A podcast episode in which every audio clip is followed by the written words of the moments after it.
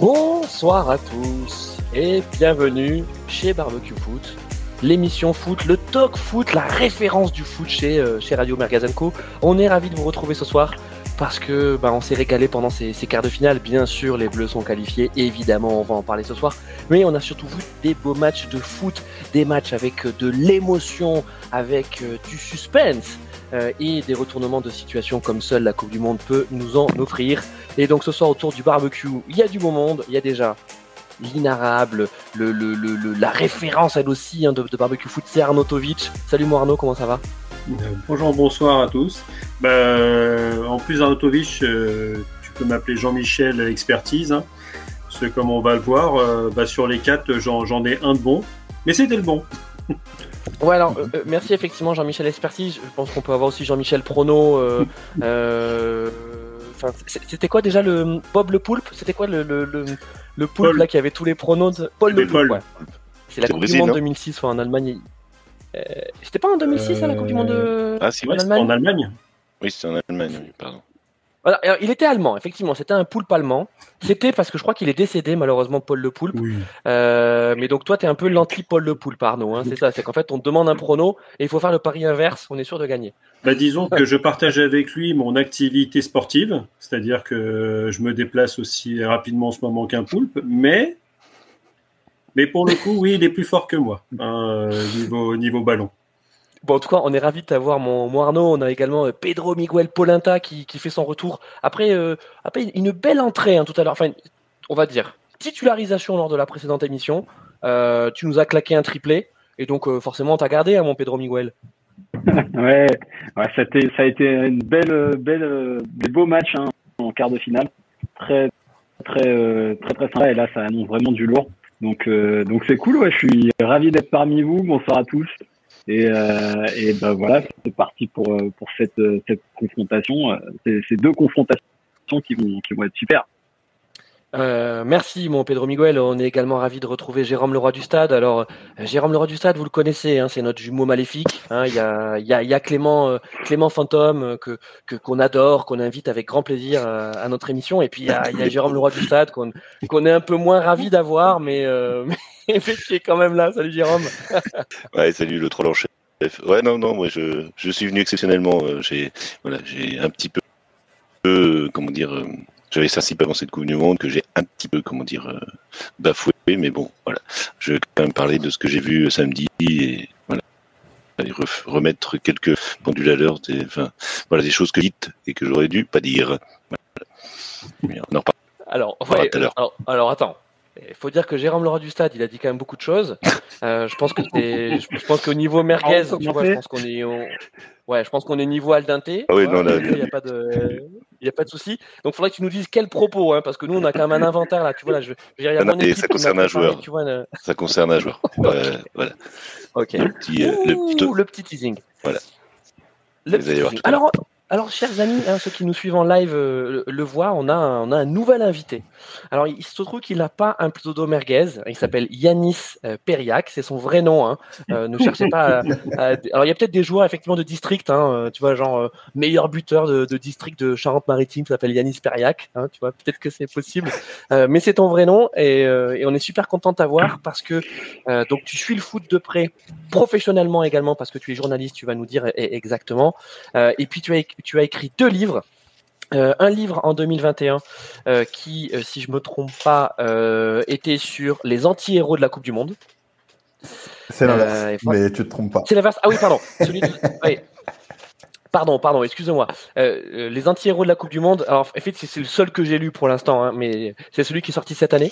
C'est ça. Euh, justement ouais, pour profiter de la, de la Coupe du Monde. Et donc, tu vas nous raconter un peu ces, ces anti-héros. Alors, il se trouve qu'en plus, il y a un Français hein, parmi ces anti-héros euh, euh, qui est peut-être le footballeur le, plus français le plus connu à l'heure actuelle, qui est Zinedine Zidane.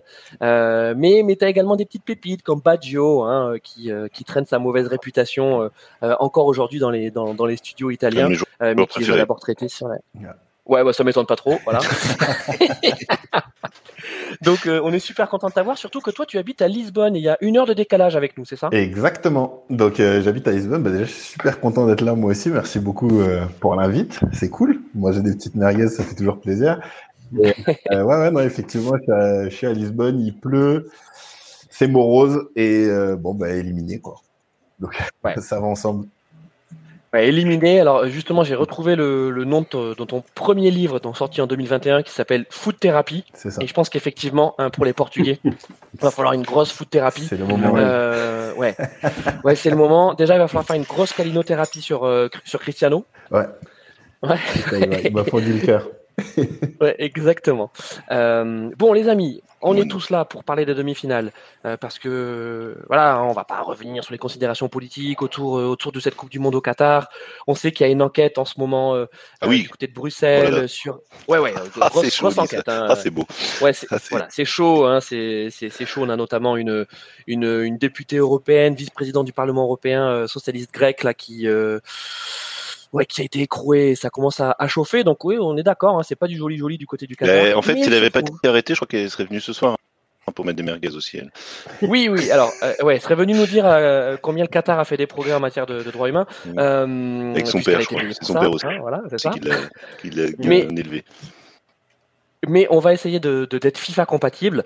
Euh, hein, et, et, je sais que que, de, que, que Infantino nous, nous regarde. Hein, il aime beaucoup notre émission. Euh, et on lui a dit on va parler de foot. Et c'est vrai qu'en termes de foot, ben, jusqu'à présent on est plutôt gâté. Et notamment sur ces sur ces quarts de, sur ces quarts de finale. Voilà. Euh, attends, il y a Gianni qui est en train de m'envoyer un petit texto. Voilà, merci Christophe. Regarde ton compte en banque. Voilà, on est. Il y a pas de souci. Bon bref, trêve de plaisanterie. Et à la porte, t'as les, t'as les flics et t'attends. C'est ça. Bon, on va, on va parler de, de la première demi-finale qui est celle de, de, demain soir entre les Argentins et les Croates. Euh, une vraie opposition de style. Euh, les Croates sont en, train, sont en train de nous refaire le coup de 2018, c'est-à-dire la technique du rat crevé. Voilà. Euh, ça les a menés en finale en 2018 et là ils sont en train de nous faire exactement la même chose.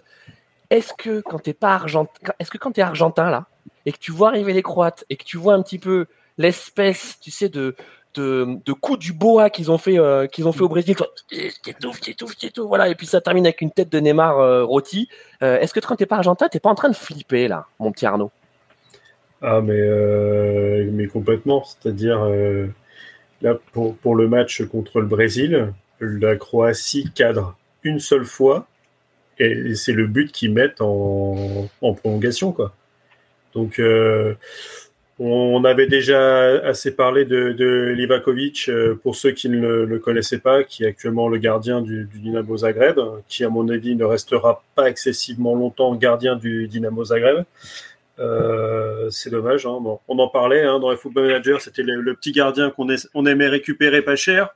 Ben, on va dire que bah, déjà que Vardiol euh, c'était, il se vend assez cher aujourd'hui. Bah, je pense que Livakovic va, va le rejoindre ah, mais, euh, euh, sur, sur, le truc. Guardiola, euh, je vais tout de suite faire la transition avec, avec Yanis, donc avec son, son, livre Les anti-héros de la Coupe du Monde. moi, Guardiola, avec sa tête de, de Dark Vador, enfin, pas de Dark Vador, mais tu vois, de, de, de, de je sais pas, de sous Dark Vador, le type, il a une espèce de casque noir comme ça. Enfin, ça serait le parfait anti-héros de la Coupe du Monde, non? Ah mais il y en a un paquet moi dans cette Coupe du Monde, j'ai envie d'écrire 8 livres là. tous, les, tous, les, matchs, il y a, il y a, il y a une espèce de, de, de, de mec venu, de, venu des bas-fonds qui nous régale. Et euh, non, c'est cool. Mais oui, oui, Guardiola, carrément. et si je peux me permettre, euh, sur Livakovic, euh, le stade rennais s'est penché sur son cas euh, cet été. Et, euh, ou les mêmes l'année dernière, je crois. Mais apparemment, ça s'est pas fait parce que nous avons un entraîneur des gardiens qui est très franco-français et qui ne parle pas de langue étrangère, donc il lui faut des gardiens qui parlent français. Ah non, là tu parles de Livakovic. Oui, Livakovic, pardon. Oui, oui, non. je parle pas de Guardiola. Non, je parle de Livakovic. Je rebondissais sur ce que disait Arnaud. Oui. C'est un joueur que, bah, apparemment, des clubs quand même, des grands. Bah, Stade Rennais un grand club, hein, je tiens à le répéter. gros et fort. Euh, voilà, donc des clubs quand même euh, de Ligue 1 qui suivaient. Et voilà. Donc le problème, c'est qu'on aurait pu le voir à Rennes s'épanouir, mais non. Mais bon, on va pas se plaindre, on a un des grands gardiens, un des grands gardiens de, cette Coupe du Monde dans notre équipe, donc voilà. Mais bon. Exactement, bah, il est, oui. bon, et je veux dire, c'est pas un inconnu. Il a, il, a, fait un match, il a fait un match brillant contre la Tunisie. C'est vrai que vous avez un grand gardien. Euh... c'est petit, c'est petit. Euh, bon, mon, mon, Pedro Miguel pour rester, euh, pour rester sur ces, sur ces Croates. Euh, je vous rappelle hein, que j'étais le seul à avoir pronostiqué une victoire de la Croatie euh, lors de notre précédente émission. Euh, c'était le coup parfait. Je veux dire, quand tu es croate et que tu ressors de ce match du Brésil, j'ai en face de toi, voilà, tu as, la forêt amazonienne, c'est coupé, Tu vois, mais c'est même pas coupé à la hache. C'est toi, c'est t'as un laser qui est passé, t'as tout qui est tombé, voilà. Et, ensuite t'as des maillots jaunes euh, ensanglantés. C'est ça en gros le match. Ouais. Moi je me souviens qu'on en avait, effectivement parlé. Et je pensais aussi que ça allait être un match très compliqué pour le Brésil, euh, notamment mentalement, parce que effectivement c'est les, enfin c'est les Croates et les Croates. Euh, ils sont très très très compliqués à jouer tactiquement, techniquement, c'est très très fort au milieu de terrain, etc. Et on en avait parlé effectivement. Le, point c'était d'aller au penalty. Après, est-ce que ça allait passer ou pas euh, Il y a la question de l'ordre dans lequel les joueurs du Brésil sont passés, etc. qui se pose parce que effectivement euh, Neymar, euh, c'est vrai que quand tu es le leader et enfin, pas peur des mots, quand tu es le meilleur tireur de penalty de l'histoire du football, eh ben, euh, il faut prendre le taureau par les cornes et, aller et aller euh, dès le, départ euh, mettre le voilà mettre le mettre lutte et donner l'exemple aux, autres. Et je pense que la bataille a été psychologique, comme ça l'est souvent sur les pénalties. Et c'est vrai qu'ils ont un super il va encore prouver. Euh, attention parce que l'Argentine, euh, mentalement, c'est pas du tout, euh, c'est pas du tout. Ils l'ont montré contre les Pays-Bas, c'est pas du tout un, un long fleuve tranquille. Euh, ils sont partis en sucette à la fin du match. Bref, euh, il y a eu des, il y a un record de cartons jaunes, mais on, en, y reviendra.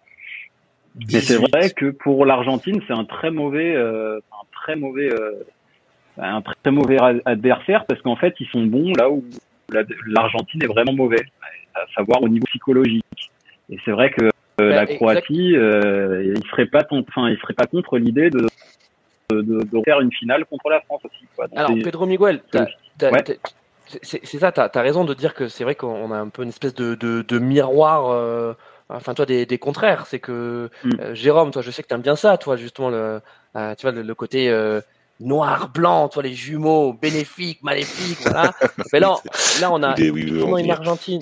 Non, on a, on a une Argentine, on a une Argentine à, à, fleur de peau. Hein. On a vu que c'était quand même un, un match des nerfs contre, contre les Pays-Bas. Attention, hein, on n'est pas en train de dire euh, les voyous argentins euh, contre, contre les gentils Pays-Bas. Euh, c'est un match qui était tendu jusqu'au bout et des deux côtés, il y a eu des, il y a eu des vilains gestes et, des vilaines paroles. Tandis que Croatie-Brésil, on a eu quand même des Croates qui ont été calmes et sereins jusqu'au bout, à l'image de, de Modric, Jérôme. Ah bah, ils ont. Ouais, bah, on les connaît comme ça, on les connaît, c'est des, des, comme tu disais, l'expression est un peu un petit peu des techniques du racrevé, mais en fait, ils sont, euh, ils, ils, abandonnent pas, ils lâchent jamais. Euh, voilà, ils ont, profité que le Brésil bah, se soit vu trop beau euh, trop vite. Et voilà, ils ont su retourner la situation. Oui, Modric, bah, contrairement à d'autres qui vont prendre leur retraite, lui, est-ce qu'il sera, pas, est-ce qu'il sera pas là dans 4 ans non plus Enfin, c'est, il, est, il, est, il est hallucinant ce joueur. Quoi. Enfin, c'est franchement de le voir. Bon, après, moi, je suis plutôt euh, Team Maillard parce que il joue à Rennes, mais euh, il est quand même. le, mec, le, mec, est d'une lucidité et d'une objectivité euh, sans faille, quoi. mais c'est bien, c'est le type qui dit Moi, je suis plutôt team, euh, team, team majeur, le gros majeur, parce qu'effectivement, il est du stade de Rennes. Voilà. non, mais c'est parce que c'est la relève. Enfin, je veux dire, il, ouais, c'est la relève. C'est quand même, enfin, techniquement, c'est. La, la, relève un cran en dessous, quand même. Hein. Ouais, bah attends, il est encore jeune, et puis euh, il, a le temps, il a le temps. Il a le temps, et puis c'est pas du tout le même. Et puis en plus, il joue pas. Je sais pas s'il est si jeune que ça. Il a quel âge euh, exactement? 22 23, 22, Pedro Miguel. 23, ouais, non, il est encore jeune, non, non. Euh, Yanis, pour, pour rester sur. Sur ah, il a 24 ans, les gars. 98 ans. 24 ans, ouais. Ouais, ça 24 ans, excuse-moi, par rapport au gars. 24 ans, c'est jeune. Mais Yanis, pour rester sur. Voilà pour rester sur, euh, sur, sur, Modric, il n'a pas été étincelant contre, contre, le Brésil, un peu à l'image de, son équipe, euh, mais, euh, mais c'est vrai que c'est la valeur sûre. C'est-à-dire que tu, tu mets Modric dans ton équipe, tu sais que c'est quelqu'un qui va te tenir le milieu, et même si pendant 70 minutes il est asphyxié, il fera tout pour, pour avoir la lucidité nécessaire pour te placer un externe, passe décisive et but sur la seule occasion du match. Bah c'est ça, c'est que le mec il est toujours là, il contrôle le milieu sans, sans être étincelant, mais bon en même temps, il est rarement vraiment étincelant. Quoi. Il est là, il, règne, il, contrôle. Et, euh, effectivement, euh, effectivement, moi, cette, cette équipe, elle, euh, elle fait peur parce que tu as l'impression qu'elle est, qu'elle est sûre de son fait. qui savent exactement la manière dont, dont, ils jouent, ce qu'ils vont faire, et ils reproduiront exactement le même genre de match contre, contre, contre l'Argentine. Tu sais ce que tu as avec eux, quoi. Ils passent pas, ils passent pas à côté. Donc, euh, donc je pense que l'Argentine, s'ils n'ont pas peur, en tout cas, ils, ils feraient bien d'avoir peur et, euh, et de, de, se poser, euh, tu vois, de faire un gros match. Sans gros match, ils, ils passeront pas, quoi. Alors en conférence de presse, Scaloni, donc le sélectionneur argentin, n'a pas tari, enfin n'a pas manqué de, de, compliments. Pardon, je cherchais l'expression, le, je ne l'avais pas. n'a pas tari d'éloges sur sur Modric. Il a parlé de, de, de modèle, de référence intéressant de voir que, que, que Dalic, hein, le sélectionneur croate, lui n'a pas parlé de Messi, enfin pas trop, euh, et il a surtout dit j'en demande encore plus à mes joueurs. C'est que quand on voit le match quand même contre le Brésil, où les mecs se sont dépouillés, tu vois, jusqu'à laisser leur trip sur le terrain, le message de leur sélectionneur c'est j'en demande encore plus, Arnaud. Euh, oui, t'en demandes, toujours plus parce que tu t'en veux plus parce que tu sais que les étapes d'après c'est c'est toujours important, mais euh, après, cette équipe, euh, elle a quand même vieilli, parce que sur le 11 de départ, on a quand même beaucoup qui étaient là il y a 4 ans. Euh, et donc 4 ans de plus. là, je regardais vite fait au, niveau des âges. ouais, tu as, Sosa à 24 ans et, et qui a, qui, a, qui a un peu plus de 20 ans. Mais sinon, voilà, le reste, on, tire quand même vers, vers le vieux machin. Donc, euh, si contre l'Argentine, euh, on a à nouveau euh, des, prolongations, est-ce, est-ce que ça va être comme pour il y a quatre ans, arriver un, peu en finale et être amoindri physiquement, avoir quasiment joué un match de plus que, que l'adversaire? Donc, hum. Donc euh, oui, ça sera, ça sera, ça sera compliqué. Mais euh, j'ai envie de dire que que ça soit Maroc ou, France, euh, perso, je préfère prendre l'Argentine que, que la Croatie. Hein. Mais mais mais dix mille fois quoi. Dire autant contre, mais autant contre l'Argentine, tu sais que les mecs au milieu de terrain, etc. Tu peux tu peux leur imposer des choses. Euh, même si pour une fois ils ont trouvé un bon gardien avec Molina, bon, on, on en reviendra, on reviendra dessus. Mais euh, sur nos attaquants, euh, bah, je, je, préfère qu'ils affrontent Otamendi que les, la, la, muraille croate. Quoi. Alors, alors, et les gars, avant de faire un peu de, de, de foot fiction, euh, on, on, va terminer quand même avec, euh, avec cette première demi-finale, donc euh, Argentine-Croatie. bon, qu'est-ce qu'on peut dire encore sur les Croates Brozovic, euh, c'est l'homme de l'ombre, mais, mais, mais, mais, quel taf, quel taf ce, ce, ce, genre. On avait déjà parlé de lui lors des, lors des quarts, mais euh, voilà, c'est exceptionnel. C'est exceptionnel ce que fait euh, ce que fait ce joueur. Alors, on a reçu un message entre temps, la suite à suite au quart, et il y a quelqu'un sur Twitter très sympa, hein, mais qui nous a dit bah, les gars, si on regarde un peu plus l'Inter, vous vous rendrez compte à quel point Brozovic est fort. Excuse-nous de ne pas regarder tous les matchs de l'Inter, hein, merci.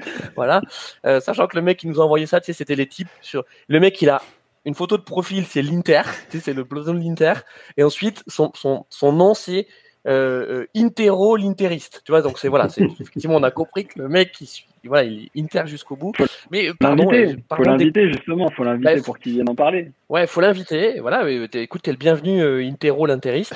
Euh, voilà, pour, pour, poser une petite interro. Mais c'est vrai que nous, Brozovic, on le connaissait pas bien et on le découvre pendant cette, cette Coupe du Monde. Et je crois que ça fait partie des joueurs aussi qui qui vont peut-être vont, vont, vont, changer d'air. Hein. Non pas que l'Inter soit pas un grand club, un Aspa Intero, mais mais je pense qu'il ferait du bien dans, dans pas mal de, de top clubs, Jérôme.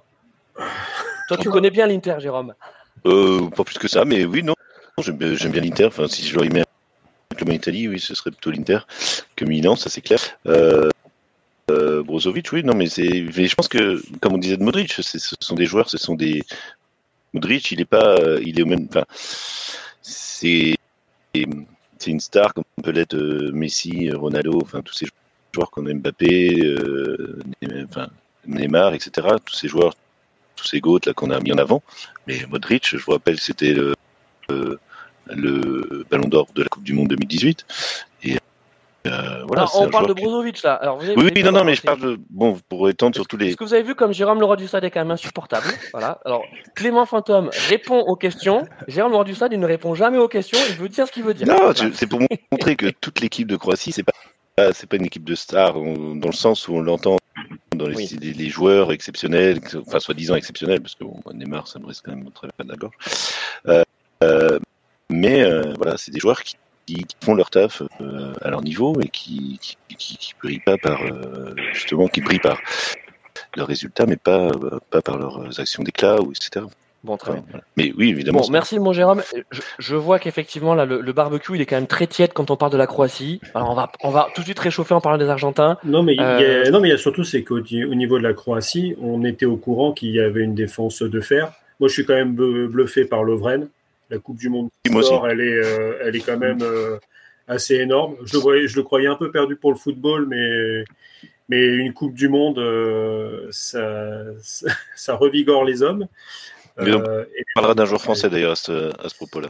C'était ça mon Ouais, mais il y, en a dans toutes les équipes. hein. Je pense qu'on peut aller sur les. On en parlera sur l'équipe du Maroc. Euh, T'as as des mecs euh, qui jouent dans des clubs obscurs et qui euh, aujourd'hui. euh, Enfin, t'as quand même un mec qui joue, au, Ca- au- qui, joue, qui joue au Qatar, qui joue au Qatar FC. Ah. Euh, je pense qu'il va pas y rester très très longtemps, sauf si le club qatari il, a- il allonge les billets, quoi. Donc euh, non, mais Bah, c'est c'est pas- euh, ça, c'est pas trop un souci, ça. C'est Non, comme mais le sur, SCO d'Angers. euh, Le SCO d'Angers va faire une culbute ce, ce mercato d'hiver. là.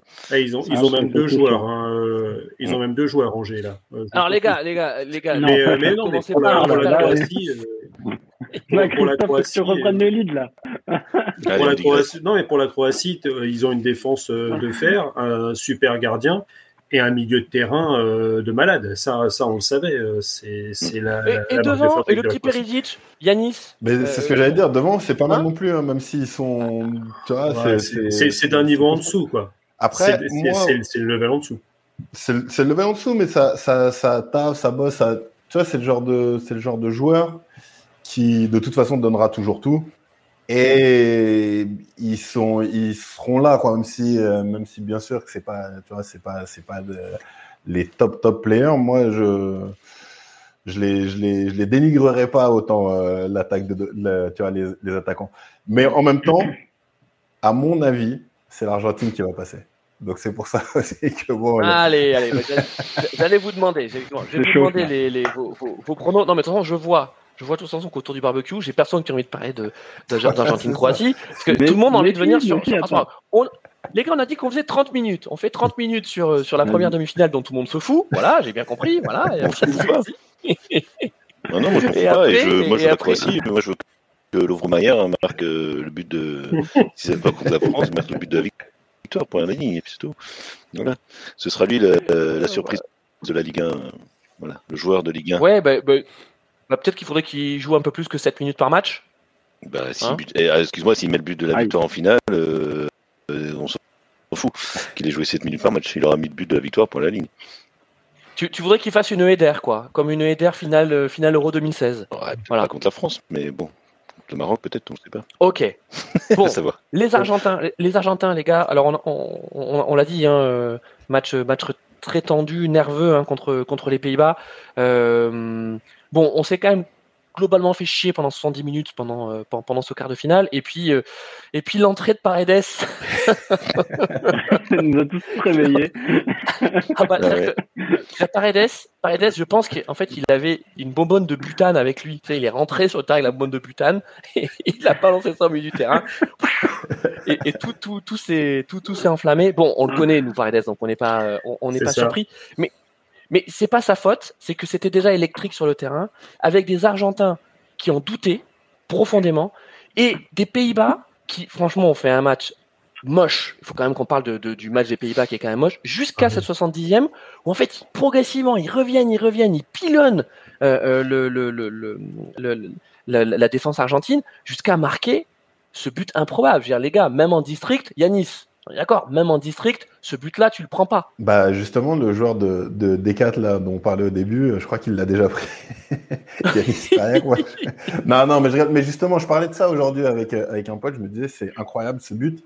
Il peut arriver que à la 99e minute. Et c'est là où tu vois l'aspect mental des, des, du foot. C'est que jamais tu peux prendre ce but. Et, et, même jamais tu peux tenter de faire ça. On n'a on a jamais vu quelqu'un euh, tu vois, tenter. Moi, je, je pensais à ça quand j'avais 15 ans et depuis, j'ai compris que c'était pas possible de marquer ce genre de but. Et là, à ce moment-là, tu peux le tenter parce que tu es dans le désespoir et ça peut passer parce que les autres sont, sont, sont, sont écroulés. Et en plus, je pense que ça peut passer face à des équipes comme l'Argentine et le Brésil qui ont trop de pression. Tu vois, émotionnellement, tu sens que ces mm. équipes-là, c'est, c'est, énorme la, pression qu'ils ont. Les mecs, ils sont 12 euh, millions à être venus les supporter au Qatar. Euh, je sais pas combien. Euh, enfin, tu vois, tu supportes tout un pays, toute l'histoire. Et voilà, ils s'écroulent et, et tu, pouvais le sentir arriver, quoi. Bon, je l'avais pas senti arriver, mais, mais rétrospectivement, je me dis, bah oui, évidemment. C'est Pedro Miguel, en fait, c'est le trouillomètre, c'est ça, c'est euh, tout un coup les Argentins, euh, euh, ils étaient plus aussi sûrs de leur force, aussi sûrs de leur jeu, et qu'est-ce qui s'est passé là? Ils ont. non, mais toi, tu as quand même dit, tu as quand même dit sur ta il, il a pas fait exprès, enfin, c'est pas de sa faute, etc. On le connaît, alors que le mec, il entre, il met une frappasse sur le banc de touche du, des Pays-Bas. mais, mais, alors, je, moi, je suis, je suis assez partagé. En fait, euh, parallèlement à la Croatie, on a vu quand même euh, Enzo Fernandez bien s'installer au milieu de terrain. On n'était peut-être oh, pas sûr euh, de, du fait qu'il soit aussi fort à ce niveau-là au milieu de terrain parce que c'est quand même un sacré joueur. Hein, on le connaît hein, de Benfica, on l'a vu euh, en Ligue des Champions contre le PSG. Il a fait des très bons matchs à l'aller et au retour. pareil pour McAllister aussi, qui s'est, enfin, qui s'est bien imposé aussi sur le côté. Euh, et De Paul aussi, qui, euh, voilà, euh, c'est pas non plus du niveau de Modric, mais voilà, c'est un bon joueur. Il, il, enfin, niveau défensif, il, enfin, c'est niveau Cholo Simeone, et voilà, il fait bien le taf. Euh, donc en fait, je pense pas que le, la confrontation joue vraiment au niveau technique ou au niveau de ce qui va se passer euh, euh, vraiment sur, enfin, entre les pieds des, des joueurs, parce qu'il y a que des super joueurs, à part sur les côtés, à la limite, sur les latéraux, les deux équipes n'ont pas forcément des latéraux très bons, même si Acuna euh, provoque un penalty. Euh, c'est un bon joueur Acuna et il, a bien pris, il a bien pris le relais euh, sur le côté gauche, mais bon, voilà, c'est pas non plus des, tueurs sur les deux, sur les côtés. Et pareil pour la Croatie. donc voilà. Enfin, en fait, je pense que le, jeu va vraiment se, jouer littéralement. ça va être une bataille psychologique, un jeu d'échecs à l'ancienne. Euh, et, euh, et, moi, c'est vrai que c'est très difficile de pouvoir euh, jauger. Après, il y a toujours bah, le magicien Messi qui est capable de sortir euh, une frappasse de derrière les fagots, de la mettre pleine lucarne si c'est Livakovic ou pas Livakovic. Et, voilà, enfin, c'est aussi le, point. Et je pense que, je pense que même si je rejoins un peu Yanis sur son analyse, parce que c'est vrai que c'est vrai que l'Argentine peut passer. si, euh, s'il n'y a pas, ce sera grandement, de la, enfin, grandement euh, grâce à, à Messi parce qu'il aura, il aura, je pense, un impact extrêmement fort sur euh, le, la mentalité et le, la grinta des autres et surtout le calme aussi, même s'il n'a pas il n'a pas fait, il n'a pas été un super exemple la dernière fois, mais, mais, mais je pense que ça va leur servir de leçon et je pense qu'ils s'attendent justement à cette bataille psychologique aussi vis-à-vis de, de la Croatie euh, et je pense qu'ils sont, ils sont assez prévenus euh, par rapport aussi à la qualité qu'il y a au milieu de terrain entre Kovacic, Modric et, et, euh, et, et Brozovic. Hein. Donc, donc je suis, enfin, je suis assez mitigé et je me dis que sur une frappasse de Messi, comme il sait bien faire, ça peut, ça peut, ça peut marcher. Après, si ça part au penalty, ça va être très compliqué pour l'Argentine. Euh, Jérôme, euh, les Pays-Bas, c'était c'était pas très fort contre l'Argentine. Euh, moi, j'ai été surpris par, par, par finalement le, faible niveau de, de, des Pays-Bas que je voyais beaucoup plus fort. Alors, il faut dire qu'il y a aussi des déceptions individuelles. Gakpo, Gakpo, il est passé complètement au travers de, son match.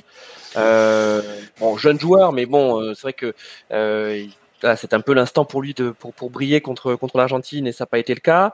Euh, de Jong, euh, bon, a fait le boulot, mais c'était assez compliqué. Et finalement, ils ont, il a fallu faire rentrer Weghorst, qui est un bon joueur de foot, mais qui, bon, pour lui, il y a peut-être juste le fait d'être d'être grand et, et, physique. Et finalement, ça a marché puisque c'est lui qui met les qui met les deux buts. Euh, quel est le ouais, mais bon, les Pays-Bas, faut pas oublier que c'est c'est une équipe qui est en reconstruction depuis un moment. Hein. C'est ils ont quand même raté des grands. Enfin, ouais, ouais, c'est vrai. Des grands ils moments. étaient sur 13 victoires d'affilée. Ils étaient sur 13. Oui, oui, ça, d'accord. Enfin, pas... Mais c'est pas ça qui va te faire une équipe non plus, euh, voilà, prête. À... Enfin, je veux dire, le collectif, euh, le collectif des Pays-Bas qu'on pouvait louer par le passé, euh, là, on a des, cité des joueurs, on a beaucoup d'individualité, mais on n'a plus ce jeu que vous connaissez des Pays-Bas, euh, voilà, euh, des années peut-être 90, début 2000. Enfin, voilà. moi, je pense que c'est une équipe qui n'est pas encore revenue de l'enfer et qui doit, qui doit se, voilà, qui doit se renouveler, qui doit parce que ben, ma, un joueur comme Van Dijk, hein, il n'a pas été euh, bon, depuis le début de saison en plus. Euh, en club. Oui, alors toi tu suis Liverpool, donc effectivement tu sais que voilà. tu sais que Van Dijk est pas est pas au top. Voilà, c'est pour, diverses raisons, mais euh, voilà, il n'est pas, il n'est plus aussi concentré qu'il était avant, et puis bah, voilà, c'est ouais, comme tu as cité, il y a beaucoup de joueurs d'individualité, mais moi je trouve pas qu'il y ait une équipe. il n'y a pas un grand actif quoi. Il n'y a pas voilà, je qu'on connaissait des Pays-Bas par le passé. Euh, Arnaud. Euh, euh, par, contre, par contre, vas-y, vas-y, vas-y, vas-y. Si je peux, pour les, je pense que Croates vont bien profiter de de l'énervement des Argentins et c'est justement, je pense, c'est une équipe qui peut les énerver sans s'énerver, ce sera bien les Croates mm. parce que je les vois bien justement les provoquer, comme on dit, au milieu de terrain et de faire sortir un mec comme Paredes de ses gonds en disant bah, moi j'ai rien fait. voilà, je vois bien la Croatie euh, jouer le match comme ça et bien faire euh, bouillir les argents. voilà. non, écoute, c'est un, un, scénario probable. pour, pour reparler de, de l'Argentine, Arnaud, euh, bon, il y a quand même des, des, des, joueurs qui nous impressionnent depuis le début euh, de la Coupe du Monde. Il y a notamment Acuna, hein, le, le, le, petit latéral, euh, qui, qui, est étonnant euh, d'énergie et de, et de, justesse. Euh, on se disait entre nous qu'il avait un petit côté de, de, de, Tevez, quoi. Tu vois, il y a un petit physiquement là, tu, tu dirais que c'est un peu le cousin gitan de, de Tevez. Enfin, ouais, il y a. Oh bah, non, mais attention, tu glisses.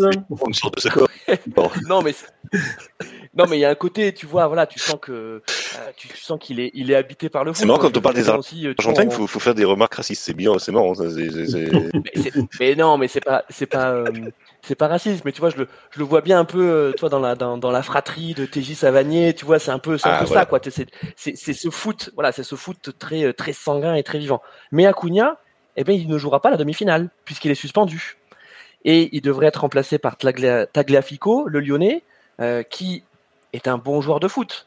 Mais on sent bien que là, il a atteint son plafond de verre, euh, Arnaud. Ah bah, Tagliafico, euh, à un moment, il était quand même annoncé quand, notamment des clubs comme Paris cherchaient un, latéral gauche avant de trouver sa perle portugaise. Il orgnait justement sur, sur des gars comme Tagliafico qui pouvaient aussi bien jouer piston que, que carrière gauche. Euh, ça a quand même largement faibli. Et pour qu'il soit transféré pour combien? 5 millions d'euros euh, à Lyon? Ouais, 5 ou 7, ouais. Euh, c'est un joueur, il y a encore deux, allez, 2-3 ans, c'était 30 ou 40. Donc finalement, pour qu'il, euh, avec tout le respect que j'ai euh, pour l'Olympique lyonnais, pour qu'il débarque là-bas dans un club qui joue même pas l'Europe, même pas la Conférence League, euh, ouais, voilà, ça donne, ça donne généralement des, quand même des, indications, même s'il il aurait pu se relancer. c'est vrai qu'Acuna, moi perso, je le connaissais pas plus que ça. 31, 31 ans le monsieur, donc c'est pas c'est pas un petit genou non plus. Il y, a, eu, des bonnes surprises euh, côté Argentine. C'est vrai qu'ils ont vraiment débuté la compétition par, cette défaite euh, inattendue. Eux aussi, ils restaient sur du 36 euh, ou 37 matchs sans défaite. c'est aussi pour ça qu'ils arrivaient avec, avec une certaine cote à la Coupe du Monde, alors que peut-être nous, ça nous avait échappé un petit peu, le fait qu'ils soient sur, sur une telle série et on les mettait pas forcément dans dans, nos équipes, euh, dans les contenders, comme on dit en NBA. Mais euh, ouais, bah après, tout, tout, est, tout est possible. D'ailleurs, c'est vrai qu'avec ce nombre de cartons jaunes distribués en, dans, dans ce quart, et je me posais la question justement sur les, les joueurs qui étaient, qui étaient suspendus. Donc il y a Acuna, mais il n'y a que lui, ou il y en a d'autres, je ne sais pas. Euh, on, te laisse regarder, on te laisse regarder si tu nous, nous, nous trouves l'info, euh, mais, en tout cas, ouais, Euh, sur, sur les Pays-Bas, c'est vrai que Weghorst qui, qui, qui rentre. Alors, messieurs, ce n'est, ce n'est pas son premier coup d'essai parce qu'il a marqué un but comme exactement le même il y a deux ans avec Wolfsburg. Donc, euh, c'est. euh, alors, je, je pense que les Argentins ne regardent pas tous les matchs de Wolfsburg, hein, euh, ni moi d'ailleurs. Mais euh, c'est vrai que c'est, c'est assez intéressant pour, euh, pour voir que tu as, quand même des combinaisons qui sont travaillées. Je pense que lui a dû voir que ça fonctionnait, il en a peut-être parlé. Donc, euh, au moins, s'il y a des choses Alors- qui, sont, qui sont travaillées à l'entraînement. Arnaud, c'est- pas dans mal. ton, pour aller dans ton sens, euh, c'est admirablement bien réalisé. C'est-à-dire que Oui. tout à l'heure je disais effectivement, ça, même en district ça passe pas, mais il faut dire que la passe est hyper juste. Oui, ensuite, l'enchaînement de voilà, le, le, de Weghorst c'est- est parfait. Mais comme le disait Yanis, en fait, ça ne peut que passer en fin de match, dernière action, où tu as cette espèce de, d'influx nerveux qui redescend, parce que les Argentins, ils ont hyper peur, mais ils se disent, si jamais ce coup franc passe à côté, c'est bon, c'est fini, on est qualifié. Et en fait, dans ta tête, tu penses. C'était déjà dans la projection de la minute d'après. Mais Et donc, tu es moins concentré sur la minute. Mais il y, a- il y a surtout, c'est notre façon de penser peut-être européenne qui aime beaucoup les, les sauveurs. Parce que là, si c'est la France qui joue, bah, c'est Griezmann euh, ou Mbappé qui frappe euh, directement. Si c'est le Portugal qui joue, c'est Cristiano qui le frappe directement. Si c'est l'Argentine qui le frappe, si c'est le C'est Brésil, Messi. eh ben, Ouais. c'est Messi, c'est Neymar qui le frappe et il frappe directement. Il y a à aucun moment ça leur passe dans la tête de faire une passe euh, comme ça.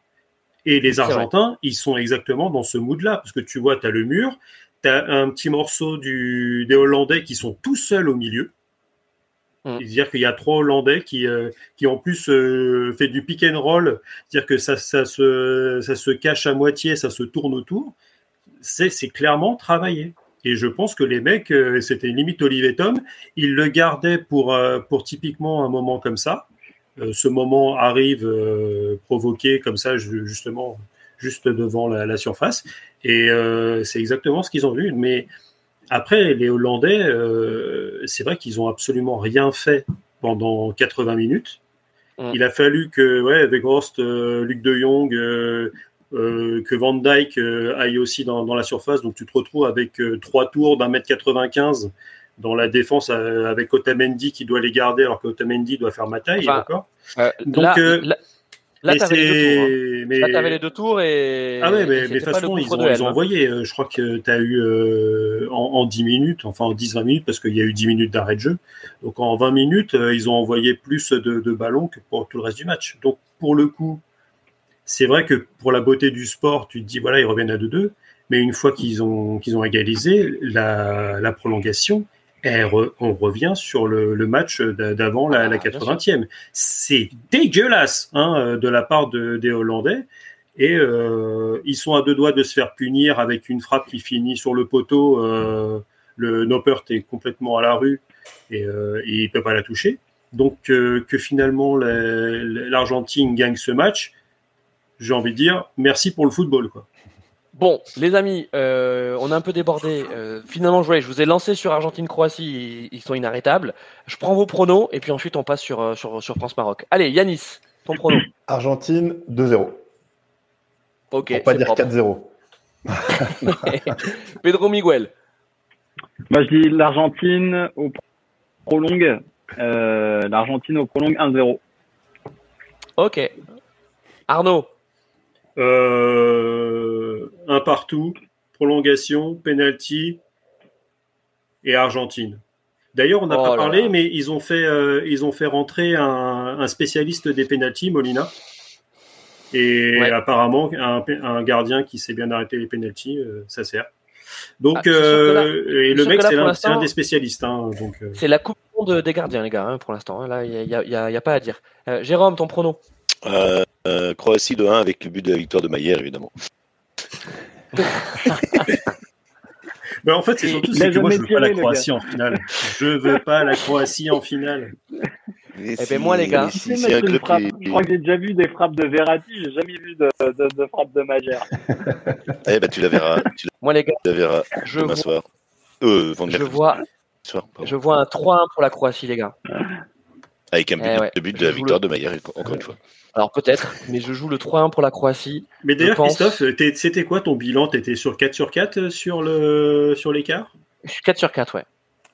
Ah, bah, c'est lui. Ouais, les petits. Oui, Ouais, notre les Paul petits. de Pau. Alors non, je suis 3, je suis 3 sur 4 au score. Effectivement, il y a, il y a- il y a un score que, que, que je n'avais pas, mais euh, voilà. Donc écoutez, moi je dis 3-1 pour la Croatie, euh, pour toutes les raisons qu'on qu'on vient d'énumérer. Je pense que les Croates euh, vont, vont faire une anesthésie générale des Argentins, Ah ouais, euh, et ça va se terminer. Bah, bah, C'est-à-dire qu'en fait, tu viens pour les végétations, tu viens pour les végétations, tu rentres en ambulatoire. Et tu, tu rentres de l'hôpital, on t'a fait euh, les dents de sagesse, euh, euh, une coloscopie et évidemment t'as rien vu puisqu'on a pris ta carte vitale et tout est parti. Voilà. bon les gars, on passe maintenant sur euh, sur France Maroc. Euh, c'est aussi la raison pour laquelle on est on est si enthousiaste parce que franchement ce match. Alors alors on va commencer par le Maroc. Allez, commençons par le Maroc. Euh, à tous nos amis portugais, toi Yanis, t'en as beaucoup puisque tu vis à Lisbonne. Euh, les gars, on vous adore, mais vous êtes tombés dans le piège qui était annoncé. Il était annoncé ce piège. Les gars, vous n'avez pas regardé le match contre l'Espagne. Ils sont arrivés pleins de certitudes. Et c'est une grosse déception pour les Portugais, bien sûr. Mais Yanis, ils n'ont pas montré grand-chose, les Portugais. Franchement. Non, mais en, en réalité, à part le, à part le, le match, euh, le match où ils ont gagné 6-1 là ou 6-2, je sais Ouais. pas. Contre les Suisses, ouais. Ils ont, ils ont pas montré grand chose dans cette Coupe du Monde par rapport au potentiel qu'ils ont. Ils ont une équipe. C'est vrai. Pour moi, ils ont une, ils ont le, le- la meilleure équipe euh, du monde ou pas loin. Et, et ce qu'ils proposent, c'est c'est assez pauvre. En plus, euh, le mec qui est derrière moi, je trouve qu'il a quand même été particulièrement mal géré dans son implication dans l'équipe. Comment tu le mets, tu le sors. Tu vois, tu le traites comme si c'était comme si c'était un enfant, alors que bon, il t'a quand même euh, porté pendant 15 ans. Je trouve que je trouve que le coach a été un peu moyen avec lui et que ça, ça te pourrit euh, une équipe. Euh, je pense qu'ils ont euh, que depuis un, un bout de temps, leur entraîneur a pas réussi à faire la bascule entre avoir une équipe solide avec euh, un ou deux génies devant qui te permettent d'aller marquer des buts et de gagner l'Euro 2016 euh, et de, passer à avoir une équipe où tu as tout ce qu'il faut pour faire du jeu. Tu as du monde au milieu, tu as du monde devant. Il faut, tu vois, s'ils avaient eu l'entraîneur du, Benfica, je pense que tu avais de quoi enthousiasmer euh, le monde en- entier avec cette équipe. Et, et du coup, ils ont, ils ont un peu goûté leur, leur, propre, leur propre poison, quoi. Et bon, moi, je suis, je suis, je suis triste. je suis triste malgré tout. Bon, même si je suis content pour le Maroc, mais, mais c'est vrai que c'est vrai que j'aurais bien aimé un petit France-Portugal euh, en demi, quoi. Euh, alors c'est vrai que euh, tu parles de, du, donc du sélectionneur de- du Portugal, Fernando Santos, euh, qui est surnommé l'ingénieur. hein, l'ingénieur Ah, pour, pour sa capacité à construire et à mettre en place des tactiques. Euh, Arnaud, moi je trouve qu'il y a un petit peu de Joachim Le euh, chez, chez Fernando Santos. C'est-à-dire, tu sais, c'est le, le, on arrivé vraiment au bout d'un cycle et tu sais, t'es, t'es au-delà du cycle. C'est-à-dire qu'en fait, là, t'es vraiment, là, t'es en train de rogner le truc et tu dis, maintenant, voilà, il faut changer, euh, parce que, euh, parce que tu as une belle génération prometteuse, tu l'as dit, euh, tu l'as dit, tu l'as dit Yanis, euh, mais euh, la transition, il fallait pas la faire pendant la Coupe du Monde, il fallait la faire avant, Arnaud. Ah, c'est toujours compliqué parce que tu euh, enchaînes les choses. Euh, Est-ce que tu te sers justement de la Ligue des Nations, des matchs de Ligue des Nations pour, euh, faire, justement tourner, ça? Mais, qu'est-ce que tu fais tourner de plus au final? Parce que le Portugal a quand même été touché par, quelques blessures. La charnière, je veux dire, Pépé fait un super match. Euh, contre, les Suisses, mais, il fait même une bonne compétition, mais il est sur le terrain parce que Danilo Pereira est blessé. Techniquement, la charnière, c'est euh, Danny Goth et, euh, et c'est Ruben Neves. Euh, Ruben Diaz. Ruben Diaz, pardon. Ruben Neves, il est, il est, au, milieu. Euh, ouais, tu as, aussi euh, Nuno Mendes qui, qui, se blesse, donc tu as Guerrero qui rentre. Je pense qu'au niveau qualitatif euh, de l'effectif, tu as le Brésil, et le Portugal au, niveau de, de des effectifs intrinsèques. Donc après, finalement, tu as tellement de choix que c'est presque plus facile de se tromper que de, que de bien faire quelque chose. Alors après, tu peux être un ingénieur, il y a des ingénieurs qui sont cons, hein. ça ne veut pas dire que tu es, un génie, que un génie non plus. Mais, euh, bah, mais c'est euh, compliqué et cette gestion, on en avait parlé de Cristiano, où nous, on avait quand même l'impression que ça, que ça avait l'air de bien se passer. Alors ça se passe bien quand tu gagnes 6-1. Gonzalo Ramos, d'un seul coup, euh, ben, connaissait de ce qu'il était annoncé du côté du côté de Paris à un moment. mais c'est attends. Donc le mec c'était le meilleur attaquant du monde. Là, euh, il a retrouvé peut-être finalement son, son, son, niveau. Il a eu une pointe contre la Suisse. Et là, contre, retour sur terre. contre la muraille, euh, la muraille marocaine, euh, ça, ça, a été compliqué. On, on, on, va terminer sur le sur le Portugal, mais mais Jérôme. Pour, pour, pour, pour, parler un peu de, du cas Ronaldo, ça ressemble un peu à Thierry Henry, Coupe du Monde 2010. Vous vous souvenez cette, cette, cette fin de Thierry Henry en, équipe de mm. France? C'est ce truc où on te prend parce que tu es une légende, mais en fait, tu plus le niveau.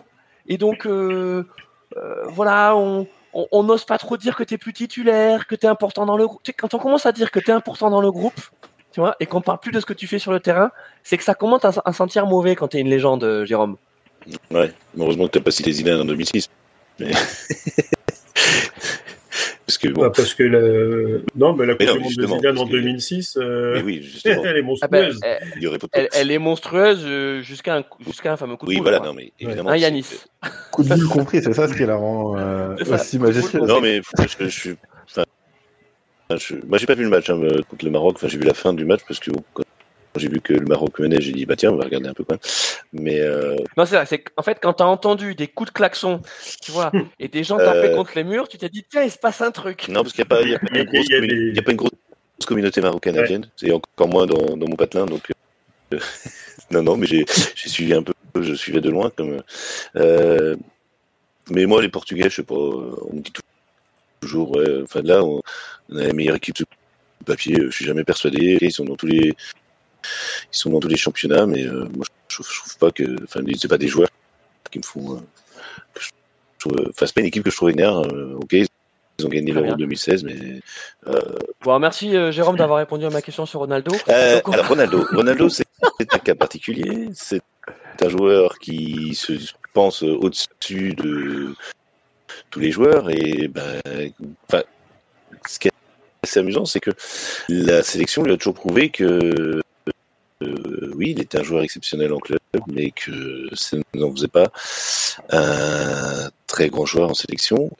Et que voilà, il y a eu l'Euro en 2016 où il a montré qu'il était plus utile sur le banc que, que sur le terrain.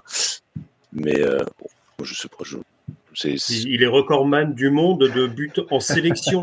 oui, Cristiano Ronaldo et il est et de, et, de sélection. Oui, de sélection. Ah ben, Là, là, Jérôme, non. Là, non, mais là, après, il y a des résultats. Non, mais il voulait pas, il voulait, il voulait pas répondre. Mais non. Il voulait pas répondre. Oui, il voulait pas répondre à ma question sur Ronaldo. Il voulait pas. Si, c'est le meilleur joueur du monde. Mais oui, il est meilleur que Platini, il est meilleur que. Et bientôt, il sera meilleur que Juste Fontaine, mais c'est pas grave, on s'en fout, c'est pas. Alors, je, je, je, on va te remettre un trophée, Jérôme. Mais c'est vrai qu'on ouais. t'avait pas vu depuis longtemps. Donc, euh, en fait, tu nous avais manqué. Alors là, on te donne la, la Coupe du Monde euh, de la mauvaise foi. Et, et je pense qu'on peut te donner aussi les deux prochaines éditions à venir. Tu vois Non, parce que je vais faire mon meilleur coup de pas sur, euh, sur le match équipe de France. Donc, ah oui, alors bon, de me remettre... les gars, stop avec le Portugal. Parlons du Maroc parce que parce que c'est une vraie bonne équipe de foot cette équipe du Maroc. Euh, ils sont pas là par hasard. Oui, c'est l'équipe surprise effectivement, ouais. Euh, mais ils sont pas là par hasard et tout ce qu'ils ont montré, c'est pas que de la générosité. Vous voyez, c'est je, je, je, lisais un peu les titres de la presse et il y avait un petit truc un peu condescendant, genre oui, le Maroc, l'équipe du cœur, l'équipe du courage. Oui, bah ok, l'équipe du courage, très bien, mais si aussi l'équipe du foot. Parce que les gars, les matchs qu'ils font contre l'Espagne et contre le Portugal, c'est des vrais bons matchs de foot, hein, Pedro Miguel. C'est des très bons matchs de foot et en fait, il y a, moi, il y a quelques joueurs comme, ça qui me viennent à l'esprit et qui ont illuminé en fait cette équipe. Je pense à Bouffal qui est en train de faire euh, les matchs de sa vie là. Je l'ai jamais vu euh, à ce niveau et, et, et, en étant aussi constant techniquement, euh, même dans le jeu, je, dans sa vie. Regarde pas, euh, c'est le multiligue 1 du dimanche. non, non, bah, non, non mais raison, ici, c'est ici, je regarde, justement, euh, mais il est quand même dans l'équipe de Ligue 1 qui est actuellement en lanterne rouge. Donc euh, voilà, euh, et je crois même pas qu'il est qu'il soit vrai titulaire, mais il faudrait faudrait checker. Mais mais euh, là où je voulais en venir, c'est que ouais, il est il est en train d'illuminer par sa classe le, jeu. On sait très bien que voilà, c'est un très grand joueur et là il a vraiment démontré. donc c'est c'est vrai que techniquement ils sont très forts. Je pense à Unai. Ziyech aussi. Hein. Ziyech, il fait, il fait, une bonne Coupe du Monde, Hakim Ziyech. Hein. Hakim Ziyech, qui, qui, est pareil, et qui, qui est pas titulaire à Chelsea et qui cartonne actuellement. Euh, voilà, il, fait, il démontre vraiment à quel point c'est un excellent joueur. D'ailleurs, il avait été proposé au Bar à Barcelone et l'ont tout simplement rejeté pour prendre Ferran Torres et Adam Traoré en, en prêt, euh, d'après euh, nos amis de B-Football. Et euh, ils nous ont aussi. Qui sont, qui sont souvent très euh, fiables. Hein. Ouais, ils sont souvent très fiables. Et ils ont aussi indiqué que justement Barcelone se, se penchait sur Unai. Alors, je, ça, ça, voilà, ça, ça, introduit un autre point, c'est ce milieu de terrain, mais qui est impressionnant techniquement et tactiquement et d'un point de vue de la justesse euh, au niveau des passes, des constructions de, de jeu. Et après, alors Pedro Miguel, tu, alors, juste, reste sur le milieu parce que euh, tu as raison. Euh, tout à l'heure, on parlait de Brozovic, euh, un peu l'homme de l'ombre de la Croatie. c'est vrai que côté marocain, Unai, il y a aussi ce, ce, ce costume hein, du. Amrabat. alors Amrabat aussi. Alors Amrabat, je, je, je le mets, je, le mets de côté.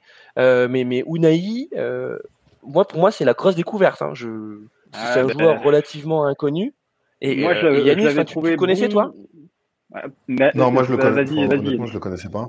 Non, non, mais vas-y, moi je le connaissais pas. Euh, effectivement, il, est, monstrueux, mais c'est aussi là-dedans qu'on voit que, ces équipes où il y a beaucoup de joueurs moyens qu'on connaît pas trop et qui finalement se, découvrent pendant un mois de compétition, tu vois que la confiance euh, prend, qu'ils engrangent, ils en engrangent beaucoup en gagnant des matchs et ils, rendent des, performances coup sur coup. Et, ce que tu disais sur Bouffal, c'est vrai aussi, on le connaissait un peu un peu comme ça euh, spectaculaire par, par moment. Mm. Là, ce qui est impressionnant, c'est sur la durée, d'enchaîner les matchs et même pendant tout le match, d'être là et d'être constant. Euh, moi, je l'avais, je l'avais jamais vu, euh, je l'avais jamais vu à ce niveau-là, quoi. Bah, j'ai regardé, il a joué 11 matchs de Ligue 1 cette saison, il en a perdu 8. Voilà. donc, et, il a marqué 3 buts. Donc, oui, c'est pas la Ligue 1 qui lui a fait briller non, mais il, et, alors, il se trouve que euh, avec Arnaud, euh, on regarde quand même souvent les matchs de Ligue 1 et je rate pas tous les matchs de Angers, mais c'est un, joueur sur courant alternatif. Oui, ça, c'est, oui, oui. c'est un joueur. Non, mais je veux dire, c'est pas la Ligue 1 qui l'a aidé à, à non. quoi. C'est, c'est, c'est autre chose. Enfin, voilà, c'est... Non, non, tout à fait. Et, et, et en attaque, euh, Yanis, qu'est-ce que. Et qu'est-ce en, en attaque, il y a, y, a, y a un mec qui, je pense pourrait, pourrait aider euh, à, à Chicago, euh, au Chicago Bulls. Ouais, on est d'accord. Le mec, euh, c'est monstrueux. Franchement, là, cette image-là où il est monté la tête à 3 mètres. Ah ouais. Ça, mais justement, tu vois, je parlais de, de, du Portugal qui a goûté son propre poison. On a vu souvent Ronaldo mettre des têtes comme ça. Là, c'est scandaleux comment il est haut, quoi. Et, euh, et, bon, après, bah, Ziyech, euh, Ziyech euh, gros gros joueur. Barcelone a eu le nez fin de ne pas le prendre, du coup. C'est le, le négreux. Euh, mais, mais voilà, c'est pareil, en fait, Ziyech. On, on l'a vu déjà très fort.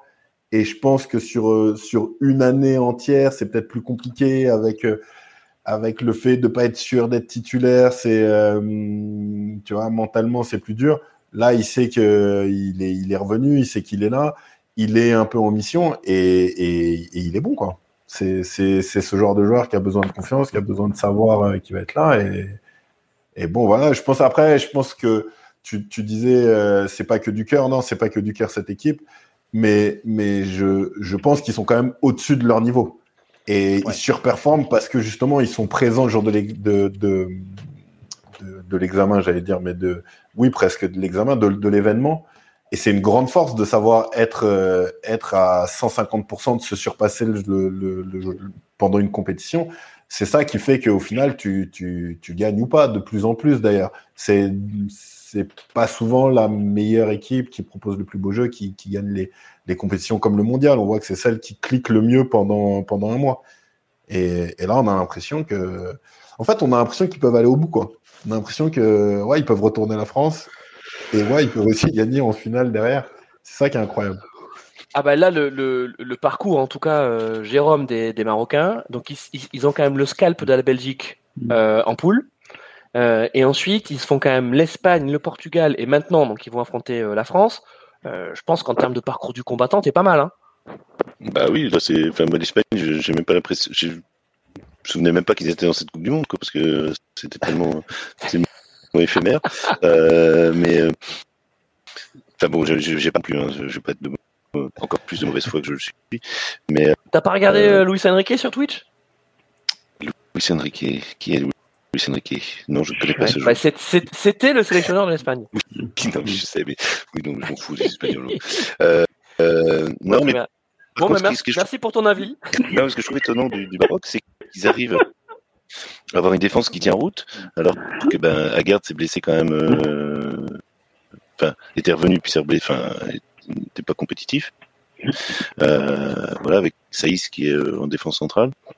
Et euh, euh, voilà, Saïs qui. Alors, alors, Saïs, lui, il, est sous perfusion, hein, parce que oui, oui. Euh, déjà, il, est, il, était incertain contre le Portugal et il y va, ouais, alors là, pour le coup, vraiment au courage. Et là, a priori, il devrait de nouveau tenir sa place contre les Bleus, mais bon, ouais. ça semble quand même assez précaire. Hein. Il va peut-être faire une, nous faire une comme Titi et voilà, ça va être. Ça, Va... Ouais, c'est ça, oui. Tu as quand même quelques Marocains qui sont sous perfusion. Hein. Euh, C'est-à-dire que déjà, Amrabat, euh, il a commencé, euh, le mec, il n'était pas à 100%. D'ailleurs, il a laissé sa place en, en cours de jeu. Euh, Romain Saïs, c'est pareil. Aguert, bah, lui, il est déjà out. et en fait, c'est ça, c'est que finalement. Un peu ça, finalement, la, la limite. C'est un peu ça, ouais, finalement, la limite mais... du Maroc. C'est le, le, le, banc, quoi. Donc, c'est vrai qu'ils ont fait des très gros match, ils ont fait un super parcours, mais peut-être que là, ils vont être rattrapés finalement par, euh, par le banc. Ouais, et par dis ça, c'est pas mieux. Hein. Le remplaçant, ouais. quoi. Et puis en même temps, ça fait trois matchs qu'on se dit ça, quoi. Ça fait trois matchs qu'on se dit ça et que finalement, ils, ils continuent et. Non, mais tu, ça, tu, te dis pourquoi pas. Aussi, hein, Qu'est-ce que. Enfin. Est-ce que est, les, amis, les, non plus, les amis, on, on, va, on, bah, va non, parler, mais on va parler de la France. On, fait rentrer quand même. Enfin, on est resté quand même avec notre 11 de départ euh, euh, sur le match pendant. Euh... Alors, les gars, on va parler de la France. Bah, ça je juste qu'on termine sur le. Dire, après qu'on fasse jouer pas les joueurs, c'est autre chose. Mais on fait confiance à 11 joueurs. Quoi, pas... Mais Alors, euh, après, on en parlera les amis, pour, le, pour, la France. Les amis, ouais, je veux bien, je, je veux bien, que je bien termine sur, euh, sur, sur, le Maroc. on, va, on, va, terminer sur le Maroc parce que euh, euh, oui, il y a une question sur le sur le 11 titulaire parce qu'il y a quand même pas mal d'inquiétudes côté côté marocain. Euh, euh, J'en avais parlé euh, lors de la précédente émission sur, sur, sur l'écart. C'est vrai qu'une fois qu'Enesri est, est, est, sorti, euh, ils font entrer euh, donc le je sais plus comment il s'appelle. Euh, ouais, qui, qui est donc l'attaquant de, de Bari en, en, division 2 italienne, euh, qui est un joueur généreux, mais, mais dont tu sens quand même bien les limites à, à ce niveau-là. Et, et mais qui se prend deux jaunes et un rouge. Donc euh, déjà on le reverra pas. voilà. Non mais tu vois, voilà, exactement, c'est ça, c'est que tu tu sens que émotionnellement là aussi côté marocain, on, on le disait pour les pour les Argentins tout à l'heure, euh, mais là non seulement ils vivent un, un rêve éveillé, mais est-ce que ils vont pas avoir pour la première fois la vraie pression? Parce que pour l'instant, ils jouaient relâchés. C'est-à-dire qu'ils avaient déjà réussi leur Coupe du Monde. Mais en fait, cette fois-ci, ils s'approchent réellement de l'objectif. C'est-à-dire que, euh, tu vois, Yanis le disait, ils peuvent aller au bout, quoi. Et là, cette fois-ci, ils le croient vraiment. Est-ce que c'est pas ça finalement le, le, le, le, piège pour eux, de réellement y croire, Arnaud? Ben C'est surtout c'est qu'ils vont tomber sur, euh, sur une équipe, euh, l'équipe française, qui est quand même assez réaliste. On, l'a vu euh, nous dans notre, on va en parler dans notre quart contre contre l'Angleterre. Hein, c'est un match, je pense que jouer de la même façon dix fois allez, si on, si on en gagne 3 sur les 10, c'est vraiment tout le Pérou. Hein. Mais, mais, mais oui, au, final, pour l'instant, le, Maroc, c'est comme tu l'as dit, on ne peut pas les réduire à ça, mais ils ont la meilleure défense du tournoi avec un seul but encaissé. Et en ayant rencontré quand même des, des, les cadors, les cadors européens, ils ont rencontré la Croatie, ils ont rencontré la Belgique, ils ont rencontré l'Espagne, ils ont rencontré le Portugal. Donc, euh, ouais, ça reste quand même quelque chose de, de non négligeable. Donc, euh, mais ils, sont, ils ont beau être solides derrière, on l'a dit, c'est très très fort au niveau technique au milieu. Euh, je, on a beau regarder les matchs d'Angers, je, je t'avoue que Unai, euh, je l'ai, euh, je l'ai découvert là. Enfin, enfin, je l'ai pas. Ses, ses, prestations avec Angers ne m'ont jamais sauté aux yeux, quoi. Donc, en même donc temps, c'est, ouais. il s'est découvert lui-même à ce niveau-là. Ouais, c'est largement possible. A été, a été embarqué au final. Euh, enfin, je pense que Bouffal, on l'a jamais vu aussi constant, etc. Enfin, tous les joueurs se sont ouais, un peu révélés et c'est aussi ça qui est, qui est, beau dans cette équipe. Quoi. Hmm. Alors, le, le, le Bouffal de sinon, Lille, moi j'ai des souvenirs du Bouffal de Lille, les amis. Euh, juste pour revenir sur Bouffal, enfin, le Bouffal de Lille, avant son transfert en Angleterre, il est stratosphérique, les amis. Hein. La première année aussi en Angleterre. C'était il y a quoi? Ouais, c'était ouais, il y a 5 ans. Ouais, il y a 5 ans. Bon. Euh, bref, les gars, on va parler maintenant des, des Bleus. Hein, ça y est, c'est bon. Ça y est, ça fait Mais, mais, si, mais sinon, ils ont aussi le, le, meilleur gardien du tournoi avec Bounou. Qui a, qui, ah Bounou, euh, oui. Qui, on l'a dit, qui sortait pas de nulle part. Le mec a été élu meilleur gardien de Liga euh, la saison passée, donc euh, avec Séville. Ouais. Bounou, irréprochable irréprochable. Euh... De toute façon, toute cette défense, elle est, euh, elle est, elle est irréprochable. Euh, maintenant, on va le voir tout à l'heure avec nos pronostics, mais on va parler de, de l'équipe de France. Euh, c'était le gros quart, c'était la grosse affiche, c'était le dernier quart, c'était le crunch contre contre les Anglais, et c'est une affiche qui a tenu ses promesses. Évidemment, parce qu'en tant que Français Cocorico, on est content hein, d'avoir repoussé la, la perfide Albion, et aussi parce qu'on a retrouvé euh, la chatte à Dédé, quoi. Voilà, la chatte à Dédé, euh, la, la, la, tête d'olive, euh, le, le, le, grisou de tous les bons coups, euh, et puis aussi ce stress. Tu vois, je, je sais plus quel joueur avait, avait dit que. Euh, mais d'ailleurs, c'est Giroud qui avait parlé de, de, de d'un match référence comme l'avait été le France-Belgique de 2018. tu sais, ce match où, où jusqu'au bout, tu es sous tension. Et, et, après, en fait, tu es tellement soulagé d'avoir gagné ce match que, que tu t'étais surpris en fait de l'avoir gagné. En fait, les Français étaient surpris de, de, de, de l'avoir emporté euh, parce, que, parce que les Anglais, c'était une vraie bonne équipe, hein, Yanis. Ouais, c'était une vraie bonne équipe et pour le coup, c'était la vraie bonne équipe que la France a rencontrée. et ouais. donc, on, on, on, avait un peu du mal à, à, la jauger, cette équipe de France. On était enthousiasmé par son jeu et, et par, euh, parce qu'elle parce qu'elle nous proposait, enfin en tout cas moi, beaucoup plus qu'en qu 2018 ou que oui. ces dernières années où, où je me faisais euh, souvent chier devant, devant les matchs. Là, euh, voilà, je prenais du plaisir. Euh, et là, cette équipe d'Angleterre, franchement, les, tu vois, Saka, Bellingham, bon, Maguire un peu moins, mais, mais t'avais des, avais des vrais, des vrais bons joueurs de football. Et puis, ça, ça, jouait, ça proposait. Ils ont un vécu ensemble malgré tout. Ils commencent à se construire. C'est vrai que moi, je les voyais pas du tout à ce niveau-là avant la compétition, l'Angleterre, parce qu'ils sont, ils s'annoncent souvent eux-mêmes euh, très forts. Et finalement, ils, s'écroulent un petit peu. Et, là, bah, moi, ils ont réussi à me surprendre. Et je suis d'autant plus content de les avoir, d'avoir réussi que la France les ait sortis.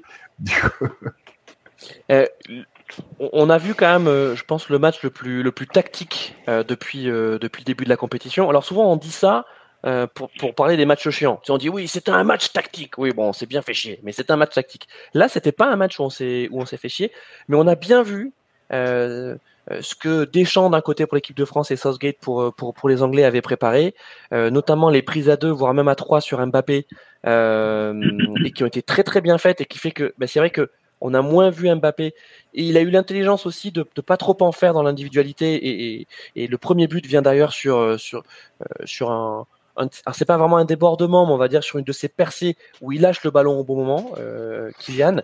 Et puis côté euh, côté français, euh, on a bien vu euh, cette tactique qui était de confier la, enfin de, de faire un pressing qui forçait euh, à orienter la relance vers Maguire puisqu'il était identifié comme étant celui qui avait la moins bonne relance des deux entre entre Stones et, et, et Maguire. Euh, ce que objectivement, pendant le match, on l'a pas tellement vu. Hein, c'est plus après quand ils nous l'ont dit. Oui, d'accord, ok euh, Maguire, je trouve que justement dans ses ballons longs et dans ce jeu, euh, dans ce jeu de relance, il a été plutôt pas mal, Jérôme. Euh, oui, oui, oui. Non, mais moi je pense que jouer sur Maguire, c'était pas par rapport à sa relance, c'était surtout par rapport à son état mental. C'est un joueur qui est mentalement très hyper fragile. Il, Manchester, il est, toujours, il est toujours, comment dire, pas un paria, mais voilà, il paye toujours son, son transfert de 80 millions, euh, enfin son transfert post, je sais plus c'était post euro. 95. Oui, 95 même. Quelle idée. Enfin bon, mais euh, euh, voilà, je pense que c'était de jouer sur lui, c'était jouer sur son joueur hyper, euh, hyper, euh, comment dire, fragile puis, euh, mentalement. Et, et moi, je trouve que euh, Southgate, tactiquement, euh, ça vaut tripette quoi. Il faut arrêter avec ce. Voilà, il avait des beaux costumes en, en- des beaux costumes trois pièces en 2018, mais c'est tout. Quoi. Enfin, enfin, ce- c'est pas, c'est pas un entraîneur, euh, c'est pas, c'est pas un grand entraîneur Southgate. C'est voilà, c'est il plaît aux Anglais parce que voilà, il est, euh, il est droit, il, il se tient bien, il est bien habillé, et puis euh, voilà. Mais euh, pff, tactiquement, c'est nul quoi. Fran- Franchement, franchement, moi, ça, Ok, ok, merci, euh, il y a des bons joueurs, il y a des grands. Jérôme. Non, non, mais parce qu'on parlait tout à l'heure du Portugal, moi je pense qu'aussi l'Angleterre, il y a des sur, euh, sur les joueurs anglais. Je pense que a des très bons joueurs, mais voilà, ils sont. C'est le, le- le- classique anglais, euh, voilà, qui savent pas jouer ensemble. Et puis, mais Southgate n'est pas le n'est pas celui qui qui, qui, comment dire unira euh, cette la perfide Albion, à mon sens. Mais bon.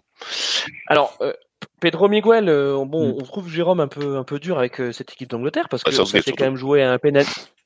Alors avec Southgate, mais euh, ça s'est quand même joué à un penalty. Euh, si euh, si Kane marque, hein, et d'ailleurs, on, on se demande encore comment il n'a pas marqué parce que c'est vrai que il nous a, il nous a fait une belle Beckham ou une Wilkinson, hein, comme, comme, comme on plaisantait les, les Mhm. Anglais, mais c'est vrai que, Alors si je peux permettre pas- juste une remarque, j'ai dit à ma fille avant Vas-y. avant qu'il tire, j'ai dit à ma fille un peu de, elle pourrait témoigner, j'ai dit à ma fille, il le met au-dessus.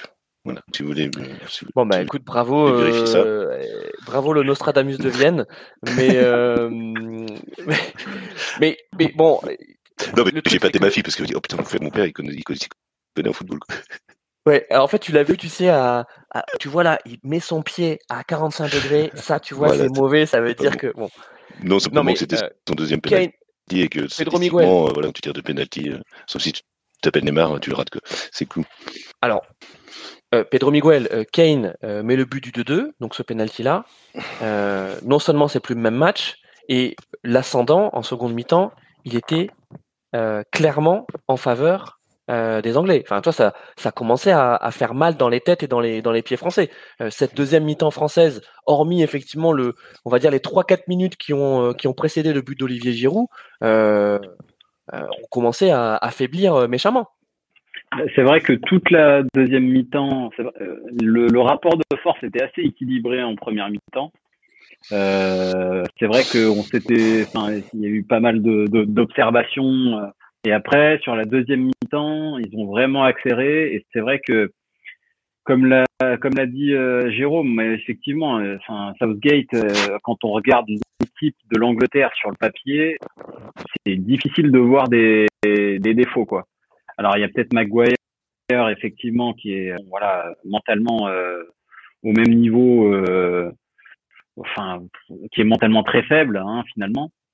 Mais, euh, mais, euh, mais c'est vrai que sur le papier, c'est impossible de voir les défauts. Et quand on regarde effectivement la domination qu'ils ont réussi à avoir sur tout- quasiment tout le début de la, de la deuxième mi-temps jusqu'à à peu près la, jusqu'au, en fait, jusqu'au deuxième penalty loupé. Et c'est vrai que, en fait, j'ai un peu l'impression que c'est ce deuxième penalty raté qui a euh, finalement euh, mis un coup derrière la tête aux Anglais. Et, ça leur a vraiment euh, loupé euh, une occasion de revenir. Et, et- et c'est là que justement Deschamps a fait les meilleurs changements, à savoir changer Dembélé et euh, faire rentrer aussi euh, pardon j'ai un trou il a fait rentrer aussi un deuxième joueur. Mais en tout cas c'est des changements qui ont été vraiment salvateurs pour l'équipe parce que justement Coman venait bloquer Luke Shaw sur le côté. Il y avait beaucoup moins de centres qui étaient euh, qui, qui, qui sont euh, qui lui sont euh, Bah, il a, il a, il a refroidi, il a refroidi chaud. hein. exactement. Et je pense que c'est ça justement qui a qui a vraiment à mettre au crédit de, de Deschamps, c'est le coaching qu'il a pu faire en faisant entrer Coman. euh, parce que effectivement il a il a il a clairement euh, bloqué le, le couloir où ça partait euh, assez souvent parce que Kyle Était occupé à être en marquage individuel euh, sur, sur Mbappé. Ah oui, enfin, euh, euh, juste pour euh, vous afficher le commentaire, là, on a, on a Alexis là sur le chat qui nous dit pas un mot sur Regragui quand même avec le Maroc, quel boulot il transcende ses joueurs. oui, c'est vrai, hein, bravo, bravo Regragui, mais il a récupéré, il a récupéré l'équipe du Maroc donc après Vaïd à en, en août. Je suis pas sûr qu'il ait eu le temps de beaucoup travailler quand même avec cette équipe du Maroc. soyons honnêtes, hein, je veux dire, avec tout le respect qu'on peut avoir pour lui, mais c'est vrai que c'est un, c'est un meneur d'homme et c'est lui en tout cas qui euh, qui les a guidés mentalement, psychologiquement pour euh, pour arriver jusqu'ici. Euh, donc voilà, voilà, on a, tu dis pas un mot sur Egargui, donc voilà, on a un mot sur lui, mais on va plutôt retenir ce qui se passe sur le, sur le terrain. Et ensuite, il nous dit euh, Maguire, joueur du match qui a touché le plus de ballons. C'est vrai que Maguire a touché beaucoup de ballons. Et, et, et comme je disais, c'est, ça avait été, la relance de Maguire avait été identifiée par le, par Deschamps et, et, le staff français comme étant un point faible. Moi, j'ai pas eu l'impression parce que je trouve que euh, euh, il était pas, il est pas maladroit avec le, ballon dans les pieds, euh, Maguire. Là où Stones, je pense que le point faible était plutôt là. Euh, parce que Stones, il fait un vrai, un, vrai mauvais match hein, euh, en, en, en, défense centrale et en relance. C'est-à-dire que systématiquement, il, il, cherchait à jouer sur Declan Rice. Declan Rice qui lui aussi a fait un bon match. D'ailleurs, là, je dois faire un mea culpa et après, ce sera à toi, Jérôme, de faire un mea culpa. Euh, J'avais dit que Declan Rice serait, euh, serait, serait le point faible de, de l'équipe d'Angleterre, sachant qu'en plus, il était un peu malade avant la rencontre. il a fait, encore une fois, un très très bon match de, de, de milieu box, box to box. bon, revenons effectivement sur notre équipe de France. Euh, on n'a pas vu un très beau match de foot, euh, mais on a vu un grand match de foot. Euh, parce que voilà, les histoires se construisent aussi sur sur ces suspens, sur ces sur ces retournements et ce but de Giroud. moi, voilà, j'ai tweeté "Je t'aime d'amour, Olivier Giroud", parce que en fait, c'est ça qu'on attend d'un buteur, les gars. il a fait, il a eu un match de costaud euh, parce qu'il s'est frotté quand même aux deux goal de la défense France, de la défense anglaise pendant toute la première mi-temps. Il touche pas un ballon le mec, hein. pas un ballon. Euh, il réussit à se mettre un petit biscuit sur une belle tête de Dembélé en deuxième mi-temps. Il fait la reprise qu'il faut du gauche avec l'arrêt de Pickford. Et les gars, c'est sur le corner de, de cette occasion. Hein. Il met le but juste après le corner de, de, cette occasion. Donc c'est-à-dire que il a eu deux minutes de pleine activité, de pleine lucidité, et dans ces deux minutes-là, il a une occasion de but sortie par le gardien et un but qui claque de la tête magistralement à, à la Giroud. Euh, euh, autant en 2018, c'était un peu euh, le Guivarch, tu vois, de, de, de, des champions du monde, c'est le type qui est devant et, qui occupe les défenses et qui marque pas. Euh, autant là, c'est le vrai buteur, Yanis. Ah mais moi, Giroud, j'en peux plus de Giroud. Il, il me fait retourner ma veste pour la 94e fois de, depuis que je le connais. Je, je peux plus. Ouais, en fait, j'adore ce genre de joueur et en même temps, euh, et en même temps, ça faisait 15 minutes que je l'insultais devant ma télé parce que parce qu'on le voyait pas, parce qu'il ratait des trucs. Et au moment où je l'insulte, ou au moment où je suis en train d'écrire à mes potes sur sur WhatsApp que, que j'en peux plus, il marque et j'ai l'impression que j'ai l'impression que c'est ça. Le truc, c'est qu'on sait avec Giroud, ce qu'on ce qu'on va avoir, je disais ça de Modric tout à l'heure, c'est le, le, genre de joueur. Voilà, on sait que c'est pas euh, que c'est pas euh, R9, que c'est pas que c'est pas Benzema même, mais on sait qu'il va être là, il va être dans le combat. S'il y a une occasion dans la boîte, il va il va être là pour mettre la tête, il va peser. Et c'est c'est voilà, c'est un phénix quoi. Ce, ce, ce mec, il, il s'arrête jamais. Euh, moi, je, je, je, crois que effectivement, avec euh, Giroud, l'équipe est, est, limitée à jouer d'une certaine manière. Mais avec Giroud, l'équipe joue à 100% de cette manière et, et lui sera toujours à, à 100%, à 110%. Et il fera, il fera toujours ce qu'il faut. C'est, bon, exceptionnel. Et après, je pense que, je pense que le, le, la présence de, de Mbappé euh, fait que les Anglais et que toutes les équipes qu'on rencontre sont, sont focalisées sur lui et, et laisse de, de l'espace, laisse plus d'espace à, à, Giroud. Giroud profite, profite de ça aussi. Je suis pas sûr que si tu enlèves euh, que ce soit euh, Mbappé ou, ou Dembélé, que tu aies le même rendement avec, euh, avec Giroud. Quoi. Donc c'est, vraiment des, des, des, des, combinaisons quoi, qui fonctionnent bien, je pense. Euh, Jérôme, tu avais un méga, un méga culpa à faire sur l'équipe de France. Vas-y, alors c'est sur un non, c'est ouais, c'est un joueur que, que j'avais un peu euh, euh, comment dire euh, un peu tailladé euh, par le passé, mais parce qu'il le méritait. Non, mais c'est Griezmann parce que Griezmann, je suis désolé, en club il fait rien. Euh, les matchs de préparation de la Ligue des Nations, on l'a pas vu. Et, et, voilà. Et là, bon, en même temps, comme tu dis, contre le match, pour le match contre l'Angleterre. les Anglais se sont affairés sur Mbappé, s'ils sont mis à deux ou trois.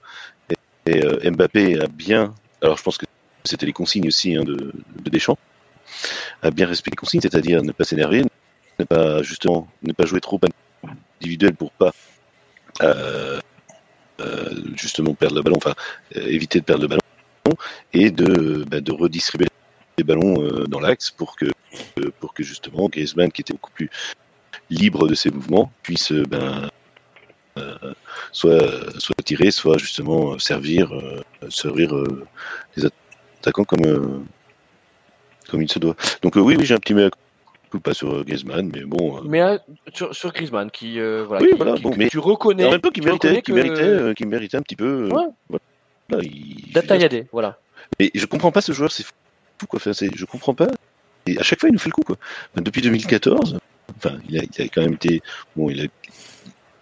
C'est ces deux saisons à Atletico où il, était au-dessus du lot, mais enfin, je comprends pas ce joueur qui, qui, qui bon, il est pas à fond du trou, mais franchement, son année à Barcelone, euh, a été euh, calamiteuse. Son début de saison à l'Atletico avec ses, ses, 30 minutes, enfin ses 60 minutes jouées, là où je sais plus, enfin ce, sketch là qui nous avait pendant des. Non, c'est qu'il rentrait, il rentrait à la 60e. Voilà, il rentrait à... oui, oui, enfin non, non, il sortait à la 60e. Non, il rentrait. Il rentrait. Il, pouvait, pouvait pas jouer plus de 30 minutes, sinon ah, euh, l'Atletico était obligé de verser. Il n'était pas mauvais d'ailleurs pour le coup. Bien sûr. Ouais, Mais je veux dire, oui, mais bon. Cholo, il l'aurait, il titularisé. Hein, D'ailleurs, depuis qu'ils ont passé l'accord avec le Barça, le mec, il, a c'est, c'est quand même pas la meilleure des préparations. Enfin, je veux dire, pour un joueur de, de, de, qui en plus doit être meneur de son équipe. Enfin, c'est voilà. Donc, euh, ah, non, alors, il joue attaquant. Il joue, il joue vraiment attaquant avec l'Atlético Madrid. Euh, oui. Et, et, c'est pour ça que cette, cette mue, hein, cette transformation pendant cette, cette Coupe du Monde là en relayeur, elle est, elle est d'autant plus surprenante euh, que qu'on a l'impression qu'il a toujours joué ce, ce poste-là. Moi, j'aimerais qu'on. Mais c'est ça qui m'impressionne chez lui. Franchement, depuis 2014, c'est ça qui m'impressionne chez lui, c'est cette capacité à se transcender en équipe de France, contrairement à des joueurs qui, qui sont, peuvent être excellents en club et qui sont des excellents joueurs de club, qui en par contre en sélection, je ne veux pas citer le Ronaldo, mais qui en sélection vont être euh, complètement euh, vont, vont, être comment dire euh, performants moins performants ouais voilà qui vont être moins performants tout vont être non mais vont avoir ce, ce, ce, ce cette, comment ce titre de grand joueur qui va les qui va les bloquer pour la sélection quoi. bon, là ce qui est ce qui est sûr c'est que c'est que Grisou il a le totem d'immunité de la part de Deschamps euh, depuis depuis 2014. Hein, mmh, euh, bah Ça c'est ça c'est ça c'est sûr. Et, et, on a envie de donner raison à Didier Deschamps parce que bah, aujourd'hui euh, euh, il, il, fait plus que rendre service dans un milieu qui est pas si bon que ça, les amis. Hein. donc Rabiot fait une belle Coupe du Monde, mais moi je suis je suis très circonspect sur sur Chouameni qui met un but magnifique contre contre les Anglais. Il n'y a pas de souci, mais dans le jeu euh, je trouve qu'il y a beaucoup de naïveté de la part de Chouameni. Je trouve qu'il a du mal à se positionner, il a du mal à porter la balle et, à jouer euh, juste. Il y a beaucoup de passes de Chouameni qui sont soit latérales, soit en arrière. Et le seul qui réussissait justement à se retourner et à jouer en une touche vers l'avant, c'était Griezmann. Euh, et moi, mon inquiétude, elle porte vraiment sur le milieu, euh, que j'ai pas trouvé non plus euh, excellent contre contre la Pologne faible Pologne, hein, on l'avait déjà dit quand on avait euh, quand on avait débriefé. Euh, et là contre contre le Maroc, justement, on a mis en avant euh, ce, ce, ce, milieu talentueux. J'ai un peu peur de, de, cette opposition de style, Yanis. Moi, je te, je te, je te trouve dur. Je trouve que Chouameni, il fait, il fait le taf. Je trouve que Rabiot fait une grosse, grosse Coupe du Monde. Et comme tu disais, que, que Griezmann, que Griezmann est extraordinaire là dans, dans ce rôle. Euh, Chouameni, euh, bah, c'est aussi sa première, sa première euh, grande compétition euh, mm. en bleu. Je le, non, je suis pas tout à fait d'accord. Moi, ce qui me, ce qui m'effraie plus, c'est, c'est ce que je sais plus qui disait tout à l'heure, c'est le banc. j'ai l'impression que ce soit au milieu, c'était Jérôme, que ce soit au milieu ou que ce soit devant, que tu peux faire rentrer que Coman, que tu fais rentrer Coman à 60, 70e Bon, ça apporte un petit peu, mais, mais que le reste, finalement, c'est. Tu n'as pas d'autres options quoi, sur, le, sur le banc pour jouer. euh, que, que, que, que, ce soit Colomwandi, Thuram ou, ou, même au milieu Fofana, euh, moi je trouve ça, je, bon, c'est ok. Bon, je parle, je parle pas de Vertu ou Gendouzi, mais, mais euh, je trouve, je trouve que, que c'est okay. non, mais non, mais Yannis, c'est des mecs, c'est des mecs que tu peux embarquer à la Coupe du Monde, leur donner trois minutes de jeu, Ouais. Euh, un match pourri contre la Tunisie ouais. et les mecs te pourriront jamais l'ambiance. Oui, oui, ok, très bien. Mais bah, c'est ce que tu, c'est ce que tu disais sur Deschamps. C'est, enfin, je... Deschamps, on peut pas lui donner tort de toute façon. Il fait, moi, ouais. je vois l'équipe qui fait au début, je me dis, mais pourquoi il prend pas de latéraux, pourquoi il prend ces milieux-là et tout? Bon, il arrive en demi-finale de Coupe du Monde, il a, il a une possibilité d'aller en finale, une possibilité de la gagner. Tu, tu, tu peux être en désaccord avec tout ce qu'il fait, moi, franchement, depuis qu'il est, euh, qu est en j'ai souvent été en désaccord avec lui. Et voilà, il gagne. C'est un peu comme Giroud, c'est la, bon, c'est la culture de la gagne, la culture d'être là au, au, à l'instant T. Euh, oui, effectivement, tu peux les emmener, tu peux les emmener à la Coupe du Monde et tu sais, tu vas leur donner deux minutes, trois minutes et, et ils feront pas de vagues. Je pense qu'il y a d'autres joueurs qui feront pas de vagues et je pense aussi que la grande force des grands entraîneurs, c'est de prendre des joueurs qui peuvent faire des vagues et de les amener à ne pas faire de vagues. De, de, les, de réussir à les emmener avec toi et de faire une émulsion pour avoir un, un gros groupe qui va loin. Maintenant, lui, bah, il fait ce choix-là et il y arrive. Donc, euh, Moi, j'ai l'impression que Deschamps, il, il nous offre, euh, il offre à la France ce que les entraîneurs allemands avaient offert à l'Allemagne pendant des années. En fait, il, voilà, on, on vit ce qu'ont ce qu vécu les Allemands pendant des années, c'est-à-dire de jouer des matchs de merde et, et de gagner des matchs euh, comme ça, raccro, etc. Enfin bon, on va pas faire tout le tout le tout l'historique, mais bah, l'Allemagne en 90, excusez-moi, euh, euh, voilà, mmh. c'est quand même euh, c'est quand même incroyable. Oh, hein, et à la fin, c'est la France qui gagne, c'est ça. Voilà, ben, non, non, mais je pense que non, voilà, il a, il a, il apporte aussi à cette équipe, ben ouais, euh, voilà, on peut, comme tu dis, on peut pas lui dire, euh, ben, t'es nul ou quoi que ce soit, t'es tactique, etc. c'est pas c'est pas un poète et puis euh, non il, il, est là pour gagner lui et puis c'est tout voilà bah, c'est ça le foot aussi de, hein. de, de, de, manière plus générale et c'est vrai que j'étais assez d'accord avec ça euh, rajouter au fait qu'il n'y a quasiment pas eu de préparation pour cette Coupe du Monde hein, où la quasi-totalité des équipes n'ont eu qu'une semaine de prépa où il n'y a eu quasiment pas eu de, de matchs amicaux donc mmh. là c'est euh, uniquement sur de l'entraîneur pragmatique avec des joueurs qui savent emmener au combat, parce que d'un niveau technique, cette Coupe du Monde, elle n'est pas ouf. Non, ça, Par contre, euh, sur, sur l'engagement, ouais. sur euh, la volonté, sur euh, le fait que tu aies beaucoup de retournements de situation, parce qu'à un moment ou un autre, tu as des mecs qui en mettent plus que, les, que ceux d'en face, qui les dominent ment mentalement et physiquement, et ça a réussi à passer. Et c'est vrai que cette équipe de France, bah, finalement, elle a aussi dans un coin de la tête l'Euro d'il y a deux ans, où euh, techniquement, euh, si tu fais pas n'importe quoi, euh, tu t'arrêtes pas en huitième de finale.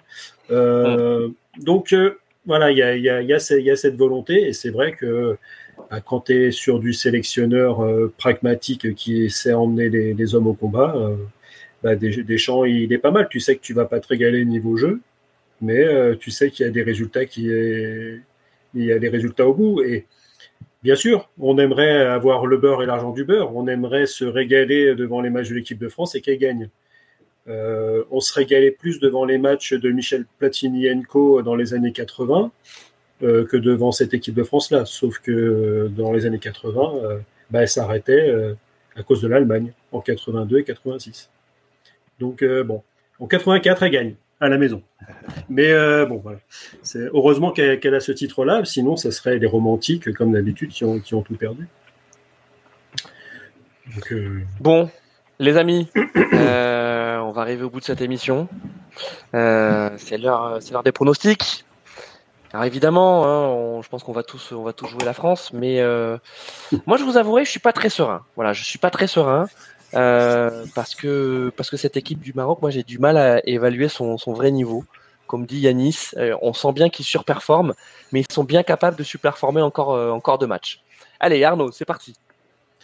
Euh, pour le coup, euh, alors bien sûr, euh, Jean-Michel Prono a envie de, de, je suis pas du tout dans, dans le karma, etc. Donc j'ai envie de pronostiquer Maroc pour que c'est ce soit la France qui gagne, hein, vu ma qualité de pronostiqueur.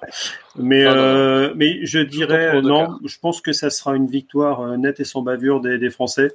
Parce que là, typiquement, le Maroc affronte une équipe qu'elle n'a pas encore affrontée, c'est-à-dire une, équipe qui est réaliste dans, le jeu. Enfin, les seuls d'ailleurs qu'ils ont affronté un peu comme ça, c'est la Croatie et ça a fait 0-0. Donc, et le potentiel offensif français est largement supérieur à celui de la Croatie sachant qu'on n'en a pas parlé, mais il y a un petit, un petit combat Ashraf Hakimi, euh, oui, c'est vrai, Kylian Mbappé sur le côté, et, euh, et je sais que euh, Ashraf ne, ne, blessera pas Kylian, donc si jamais il y en a un qui doit partir, il lui fera pas un tacle par derrière. Donc, donc je pense que ça peut, être dominant. Pareil, Giroud au milieu des, deux défenseurs centraux. C'est-à-dire que physiquement, je pense que la France est plus forte que celle du Maroc. Et malheureusement pour les Marocains, je pense qu'ils vont se prendre un rouleau compresseur sur la gueule. Euh, on va, donc, euh, je pense une petite victoire 3-0 de la France, euh, ça m'étonnerait pas. Quoi. Parce que, comme on dit, on met le premier euh, assez rapidement. Mentalement, ça peut lâcher côté, euh, côté marocain. Ils sont obligés de faire un peu plus le jeu et on les prend en contre et, ça, et ça déroule. Quoi. Ok, alors ah, juste avant que, que, que Jérôme là s'endorme de, devant cette magnifique émission, je vais demander son, son, son, prono. Non mais on entend le mec, il est en train de bailler, Excusez-moi. Là, là, là, je crois qu'on a, on a retrouvé Jérôme Leroy du stade, mais au sommet. Au sommet. Ton prono, mon Jérôme. Euh, non, je suis assez d'accord avec euh, Arnaud, mais je pense pas que ça va être aussi euh, flagrant, mais euh, oui, je pense que enfin, la majorité des joueurs évoluent ah bon. championnat de France, euh, des joueurs marocains, pardon, euh, où ont évolué, où, euh, ont évolué dans le championnat de France. Je pense que c'est l'équipe, la France, c'est l'équipe qui la connaît le, mieux, enfin, qui connaît le mieux les joueurs qu'ils ont en face. Euh, mais je pense pas, je pense que ça va être un match. Euh, Qu'est-ce que tu mets comme score alors? Moi, je mettrais un 0. Je pense que la France va gagner, mais ça va, pas être, ouais, ça va pas être un gros gros, euh, gros, gros succès. Je pense que ça va être un bon match. Okay. En espérant qu'il n'y ait pas trop de fautes. Puis euh, bon, moi, surtout ce qui me fait pas peur, mais, mais ce qui m'intéresse, c'est de voir après justement euh, ben, comment ça va être repris euh, par nos chers politiques, là, parce que j'ai déjà vu que il y a un copain de Zemmour à Marseille là, qui veut interdire les drapeaux marocains. Enfin bon, toujours la même rengaine ça fatigue quoi. C'est chiant. Ouais, on va. Ouais, non, mais non, mais en parler parce que c'est faut en parler parce que ça fait quand même partie. Non, mais c'est triste. Oui, bah, je suis d'accord avec toi, mais c'est la France. Hein. Je veux dire, c'est triste, c'est la France. Hein. Franchement, voilà. Ouais, c'est pas la France. Non, mais c'est oui, la France. De... C'est toujours le problème en France, quoi. C'est toujours le problème qu'on veut qu'on veut, mais enfin, le problème qu'on veut créer. Pardon. Mais bon. Bah moi, je peux te dire, je, je, je suis en région parisienne et, euh, et c'est vrai qu'à chaque victoire de, du Maroc, euh, c'est un peu la fête dans les rues, bah oui, euh, euh, tu vois, à côté, et euh, hyper bon enfant, euh, oui. hyper sympa. Et c'est comme à Vienne, et, et, quand franchement, tu vois la Croatie, si la Croatie gagne contre l'Argentine, je peux dire que ça va être la fête à Vienne aussi, mais c'est normal. Ouais, et puis, et puis, tu vois, enfin, autant, autant on, est, on, on est assez généreux sur les critiques qu'on peut faire contre contre les médias, notamment les, les, médias sportifs, que par ailleurs on adore lire. Hein. Euh, c'est aussi ça, mais je trouve que le service public, notamment France Info, ils ont fait des des, des, des, des, super sujets justement sur des franco-marocains qui racontent, tu vois, le le le le l'avant-match et, et, et, le truc de dire, ben, en fait, on supporte les deux équipes. Enfin, tu vois, des belles histoires, l'occasion de raconter des belles histoires de famille et des. Et oui, bah, j'ai une élève moi qui des belles histoires. J'ai une élève qui est franco-marocaine ouais, et donc je, je, je, je l'ai vu aujourd'hui. J'ai dit, bah alors, ton grand-père il devait être content. Elle dit, ah oui. Bon, elle m'a dit quand même que euh, ils ont lancé, je crois qu'ils sont à, à Tanger. Elle dit, euh, donc elle me dit sa mère, elle a sauté dans elle sauté dans l'appartement, euh, voilà. Mais euh, euh, elle me dit bon, ils ont lancé des, des, des fusées, c'est quand même dangereux. Je dis oui, c'est vrai. Faut faire attention. Ouais, ouais. Les fusées, c'est dangereux. mais voilà. On mais, est, on est, on, bon. on est d'accord. Comme, euh, comme les pétards mammouth euh, numéro 15, c'est effectivement aussi dangereux. Quoi. bah oui, tout est, voilà, dès qu'il y a de la poudre, c'est dangereux. D'accord. Euh, donc ton prono c'est 1-0. Ouais. Yanis, ton prono Alors ça m'emmerde parce que je suis, je suis d'accord avec Arnaud et j'ai exactement le même prono, c'est que je pense que rouleau compresseur. Que, que la, ouais, rouleau compresseur. Mais du coup, je vais prendre le scénario inverse. Je vais, ils vont pas marquer ce premier but et ça va se, ça va se crisper petit à petit dans le match, ça va finir à 0-0 et prolongation 1-0, 117e minute, Kylian. Ah, allez, Giroud. Allez, oh là là. pour un énième Ok, ok. retournement de veste. Ok, ok, ok, pas mal. Pedro Miguel. Alors, euh, moi je dis, alors je suis assez, euh, moi je, enfin, je, je crois vraiment euh, que la France est assez prévenue là par rapport à ce que Maroc a pu faire, et je sais que Deschamps sera suffisamment pragmatique pour se dire que euh, voilà, faut, faut, faut bien blinder et faire en sorte que au milieu de terrain il puisse pas vraiment s'exprimer. Euh, et euh, donc je les vois, je, je- euh, quand même. s'imposer la France. Je vois quand même un, un but du Maroc parce qu'on a pris un but à chaque à chaque match depuis le début de la compétition. Je me dis que sur un malentendu, on peut en reprendre encore un. Euh, on manque un peu de, de, de sérénité défensive. Euh, donc je vois France s'imposer 3-1. Ok. Euh, bon, moi, je vais jouer ton, le même prono que toi, euh, Pedro Miguel. Je pense effectivement la France va, va s'imposer 3-1. Euh, mais, mais voilà, je l'ai dit, je suis pas serein. Et, euh, et cette équipe, cette équipe marocaine, euh, euh, même si sur le papier elle est en dessous, même si tous les signaux nous amènent à penser qu'elle est fatiguée, qu'elle va se faire bouger physiquement et qu'elle a atteint son plafond de verre, je me dis, elle est quand même en plein rêve et en pleine euphorie. Et, et- et les Bleus même s'ils sont solides et, et expérimentés, comme le disait Alexis tout à l'heure sur, sur le chat, euh, ils sont pas à l'abri aussi de passer au travers, euh, comme ça avait été le cas contre la Tunisie. Alors, évidemment, c'était troisième match de poule, on avait, euh, on avait les coiffeurs, euh, mais même en deuxième mi-temps, quand on a fait rentrer, entre guillemets, l'équipe. droit. Ouais, ouais, ouais, mais je. Voilà. Je- On sait pas très bien répondre à, répondre à cette fougue, hein, tu vois, c'est. C'est un peu une Il n'y opposition a, là il y a pas, de- a- pas fougue justement côté, côté marocain, c'est hyper maîtrisé. Mm. Euh, justement, on, on- contre la contre l'Angleterre, C'est vrai. on, on a on a eu ces, euh, cette fougue avec euh, Saka, on en a parlé où euh, il a fait très très mal. D'ailleurs, on pensait qu'il ferait beaucoup plus mal euh, à Koundé que ça, et finalement Koundé a très bien géré. Donc finalement, euh, Ouais, c'est plus côté Hernandez que ça, ça a chauffé. ça a été ça a été euh, c'est- bah d'ailleurs non, je dis euh, Saka, il était côté euh, Hernandez, ouais. côté Hernandez, ouais. Donc, euh, ouais, de l'autre côté, Et- euh, Foden a, a bien été pris par, par Koundé, justement. Donc, euh, donc finalement, c'est, ça fait. Oui, parce qu'on a eu le faux. hein, on, a, on a eu le faux. On n'a pas eu le vrai Eden. On a eu le faux Den. Hmm. Voilà. Bon, les amis, Il n'y a pas euh, manqué, en tout cas, euh, on était. On était ravis de vous avoir autour du barbecue et on a fait une heure et demie d'émission. On est euh, Christophe, hyper comme content. j'y suis, est-ce que je peux faire un petit peu Jérôme. de pub euh, Parce que je vous en ai, j'ai parlé de vous dans Eh bien, dans un podcast. eh bien, Eh bien, vas-y, non. évidemment. Eh bien non. Mais vas-y. Non, j'ai fait un podcast avec euh, un, un- comment dire euh, un supporter rennais entre autres, mais ça, on n'a pas parlé que du Stade Rennais. on a parlé de foot. Ça s'appelle euh, l'auberge des darons. Euh, c'est euh, deux gars qui se retrouvent à l'auberge pour discuter, euh, pour discuter foot. Enfin là, en l'occurrence, pour discuter football. Et euh, voilà, donc euh, on pourra mettre le lien sur. Eh bien, canon. Alors, ça s'appelle l'auberge des darons. c'est des darons Et- qui discutent. Et voilà. Et là, donc on Et donc, était deux à parler, aimer le football et un qui justement n'aime pas ça, même s'il y a joué en étant petit. Voilà, donc euh, ça discute. Tu- et- tu- tu jouais les deux, non? Tu jouais les deux personnages? On était trois et moi j'étais plutôt, euh, voilà, je défendais le football. Voilà.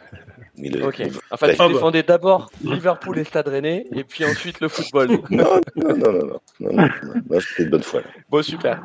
Non, mais merci Jérôme. On mettra le lien sur euh, sur Twitter. Euh, et puis euh, on va terminer avec avec Yanis. Hein, c'est pas vraiment un instant promo. Euh, oh, si, quand même complètement. Alors, e-, effectivement, tu as écrit deux livres. Donc, moi, celui que j'ai lu cet an dernier, c'est Les anti-héros de, de, la Coupe du Monde ouais, qui est là, Ah que bon, ouais, non, hop, tu montes bien à l'écran. Voilà. qui est canon aux éditions euh, Braquage. Braquage. Moi, franchement, je, je vous le recommande à fond parce que euh, euh, même ceux qui n'aiment pas le foot, c'est un beau cadeau de Noël parce qu'en fait, c'est surtout des histoires d'hommes et d'animaux aussi. Parce qu'il y a l'histoire donc du chien qui a retrouvé le trophée de la Coupe du Monde euh, 66 en Angleterre. C'est une histoire exceptionnelle. Il faut quand même se dire que le trophée de la Coupe du Monde Jules Rimet, hein, euh, il a été euh, volé dans une salle qui était gardée par cinq gardes anglais. Il faut quand même se rendre compte du truc. Et il a été retrouvé par un chien euh, qui s'appelait pas Pickford, mais, mais Pickles, même s'il avait la même tête. Et, On a dit pas le physique. Voilà. Euh, et, euh, et donc, euh, donc voilà, il y a aussi, alors côté français, donc j'ai noté, il y avait Zidane, euh, effectivement pour 2006. Il y a Anelka euh, pour la, la, Coupe du Monde 2010. J'ai pas d'autres Français. Mais même Zidane, il, il y est pas vraiment. C'est juste une illustre de, de Zidane parce que bah forcément, forcément quand il passe à côté du trophée et qu'il regarde pas. Mais euh, ouais, il y a, y a Anelka, euh, il y a Anelka pour, pour 2010 et cette, cette très belle page de solidarité. Ouais. qui est ouais, au sein de l'équipe de France. Mais, mais voilà, c'est, il y, a, y en a 17, je crois, ou 18 joueurs différents. Il y a Kazli, Socrates, Iguita, Bilardo, euh, Picage le chien, tu l'as dit, mais Cloufi, Barbosa. Et euh, bon, il y en a, il y en a plein d'autres qui, euh, c'est surtout des, des histoires autour de la Coupe du Monde, des, des Coupes du Monde passées que moi j'avais pas forcément vues. Et c'est une manière de se réapproprier toutes ces, toutes ces histoires, de les revivre. Et voilà, j'ai pris beaucoup de plaisir à, à le faire. Et c'est de, de parler de, de, de, de Coupe du Monde différemment tu vois, d'une autre, euh, sous un autre angle. Qu'on... Franchement, c'est, c'est, c'est vraiment très réussi. Et, euh, et d'ailleurs, ben voilà, j'annonce qu'on va faire gagner un de tes livres. Ah, yes. donc, donc Radio Mergazenco, voilà, va acheter un de tes livres déjà parce que voilà, on est comme ça nous, euh, et, et, on va le faire gagner. On va trouver un petit jeu là, on va trouver un petit jeu d'ici la fin de la Coupe du Monde euh, pour faire un, un, beau cadeau de Noël. Euh, non, c'est, c'est, c'est bien écrit. Euh, parce que les, les, les, portraits, les histoires, elles sont assez courtes, ça fait euh, 4-5 euh, pages, euh, donc euh, ça, ça, se lit, c'est vraiment du, du, snack, tu vois, c'est que tu peux lire deux trois histoires comme ça et puis ensuite y, y, y revenir. moi, celle que j'ai préférée, c'est Igita, ouais. parce qu'on a tous entendu parler d'Igita, mais mais on sait plus exactement. Oui, c'était un petit gardien, mais très bien, qu'est-ce qui s'est passé? Il faut juste savoir que c'est certainement encore aujourd'hui en 2022 le, le l'auteur de la plus grosse bourde en Coupe du Monde.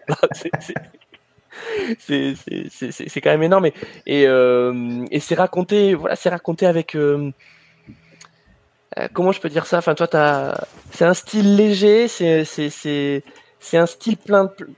Euh, plein de compassion pour, pour, pour, tous les gens que tu croques. Tu vois, c'est fait avec beaucoup de bienveillance. Ah bah écoute, ça, ça me touche beaucoup parce que c'est exactement ça le, le, point de départ, en tout cas, du, du bouquin. Mm c'est de me dire, moi, c'est c'est un peu tous des tontons quoi qui qui qui m'ont élevé, euh, qui m'ont élevé dans ma vie où c'est des histoires de, desquelles t'apprends, tu les regardes, euh, moi je les regarde avec euh, avec amour et, et, et, effectivement leurs erreurs, leurs failles, euh, tu vois que ce soit Gascogne et son mode de vie ou ou Igita cette bourde cette bourde là ou ou Yekini, enfin je sais pas, c'est c'est moi il y a, y a que des joueurs qui me touchent et que des histoires qui me touchent et j'avais envie de les, de les partager euh, de, de, de, parce que je pense qu'on en fait, en parlant, en partant du football, on peut parler de beaucoup d'autres choses, de, de la vie, de, on peut parler d'inspiration, on peut parler de, on peut parler de la vie en général. Et, et, et voilà, je pense que là-dedans, il y a, il y a 17 parcours de vie d'hommes mm. et de, et de, et de femmes et d'animaux d'ailleurs aussi, qui, euh, qui, je pense, euh, en tout cas, moi, donne une, une, une, image de la vie qui me plaît bien. Donc, euh, bah, on te le redit vraiment bravo, euh, c'est très, c'est très réussi et, mm. et moi ça m'a donné envie donc de lire, de lire Foot Therapy. Ça me donne envie de le lire. Donc ton, eh ah, ouais, ben, on va le faire gagner. Voilà les amis, on va le faire gagner. Donc c'est les anti-héros de la Coupe du Monde de Yanis Periak aux éditions Braquage et promis. Euh, donc de toute façon, on va on va refaire une émission euh, avant avant la finale, hein, quel que soit quel que soit le résultat de la demi-finale. On va jusqu'au bout, même si malheureusement les Français ne passent pas, ce qu'on ne souhaite pas. Mais on fera quand même on fera quand même une émission. Euh, Yanis, tu seras le bienvenu et Tedor, tu es le bienvenu pour venir Merci à toutes les beaucoup. émissions si tu si tu le souhaites. Euh, C'était euh, j'imagine la tronche de, de TF1 ou de Janine Fantino si tu as une finale Croatie-Maroc. Ben, rien que pour ça, ça, ça pourrait être beau. Et, la, et, la, et ça, le match ouais. pour la troisième place, le France-Argentine, avec, avec Messi. Alors, euh, et si Messi euh, perd, les, on a vu les larmes de, les larmes de Neymar et, euh, et de, et de Cristiano, mais je pense que le Messi il sera, il sera inconsolable. Alors c'est vrai les amis, on a oublié de le dire, hein, que de toute façon quoi qu'il arrive, On va être bien avec Paris, les- nous. On va être bien avec Paris. Les, amis, les amis, Ouais. les, les- les quatre équipes là en demi-finale, il leur reste deux matchs quoi qu'il arrive. Voilà. Oui. Victoire ou défaite, elles joueront derrière soit la finale, soit, euh, soit le match euh, de, de, de- pour la troisième place qui euh, historiquement euh, ne donne pas grand-chose. hein, on est Par d'accord. contre, si Deschamps il met les coiffeurs comme contre la Tunisie, contre l'Argentine.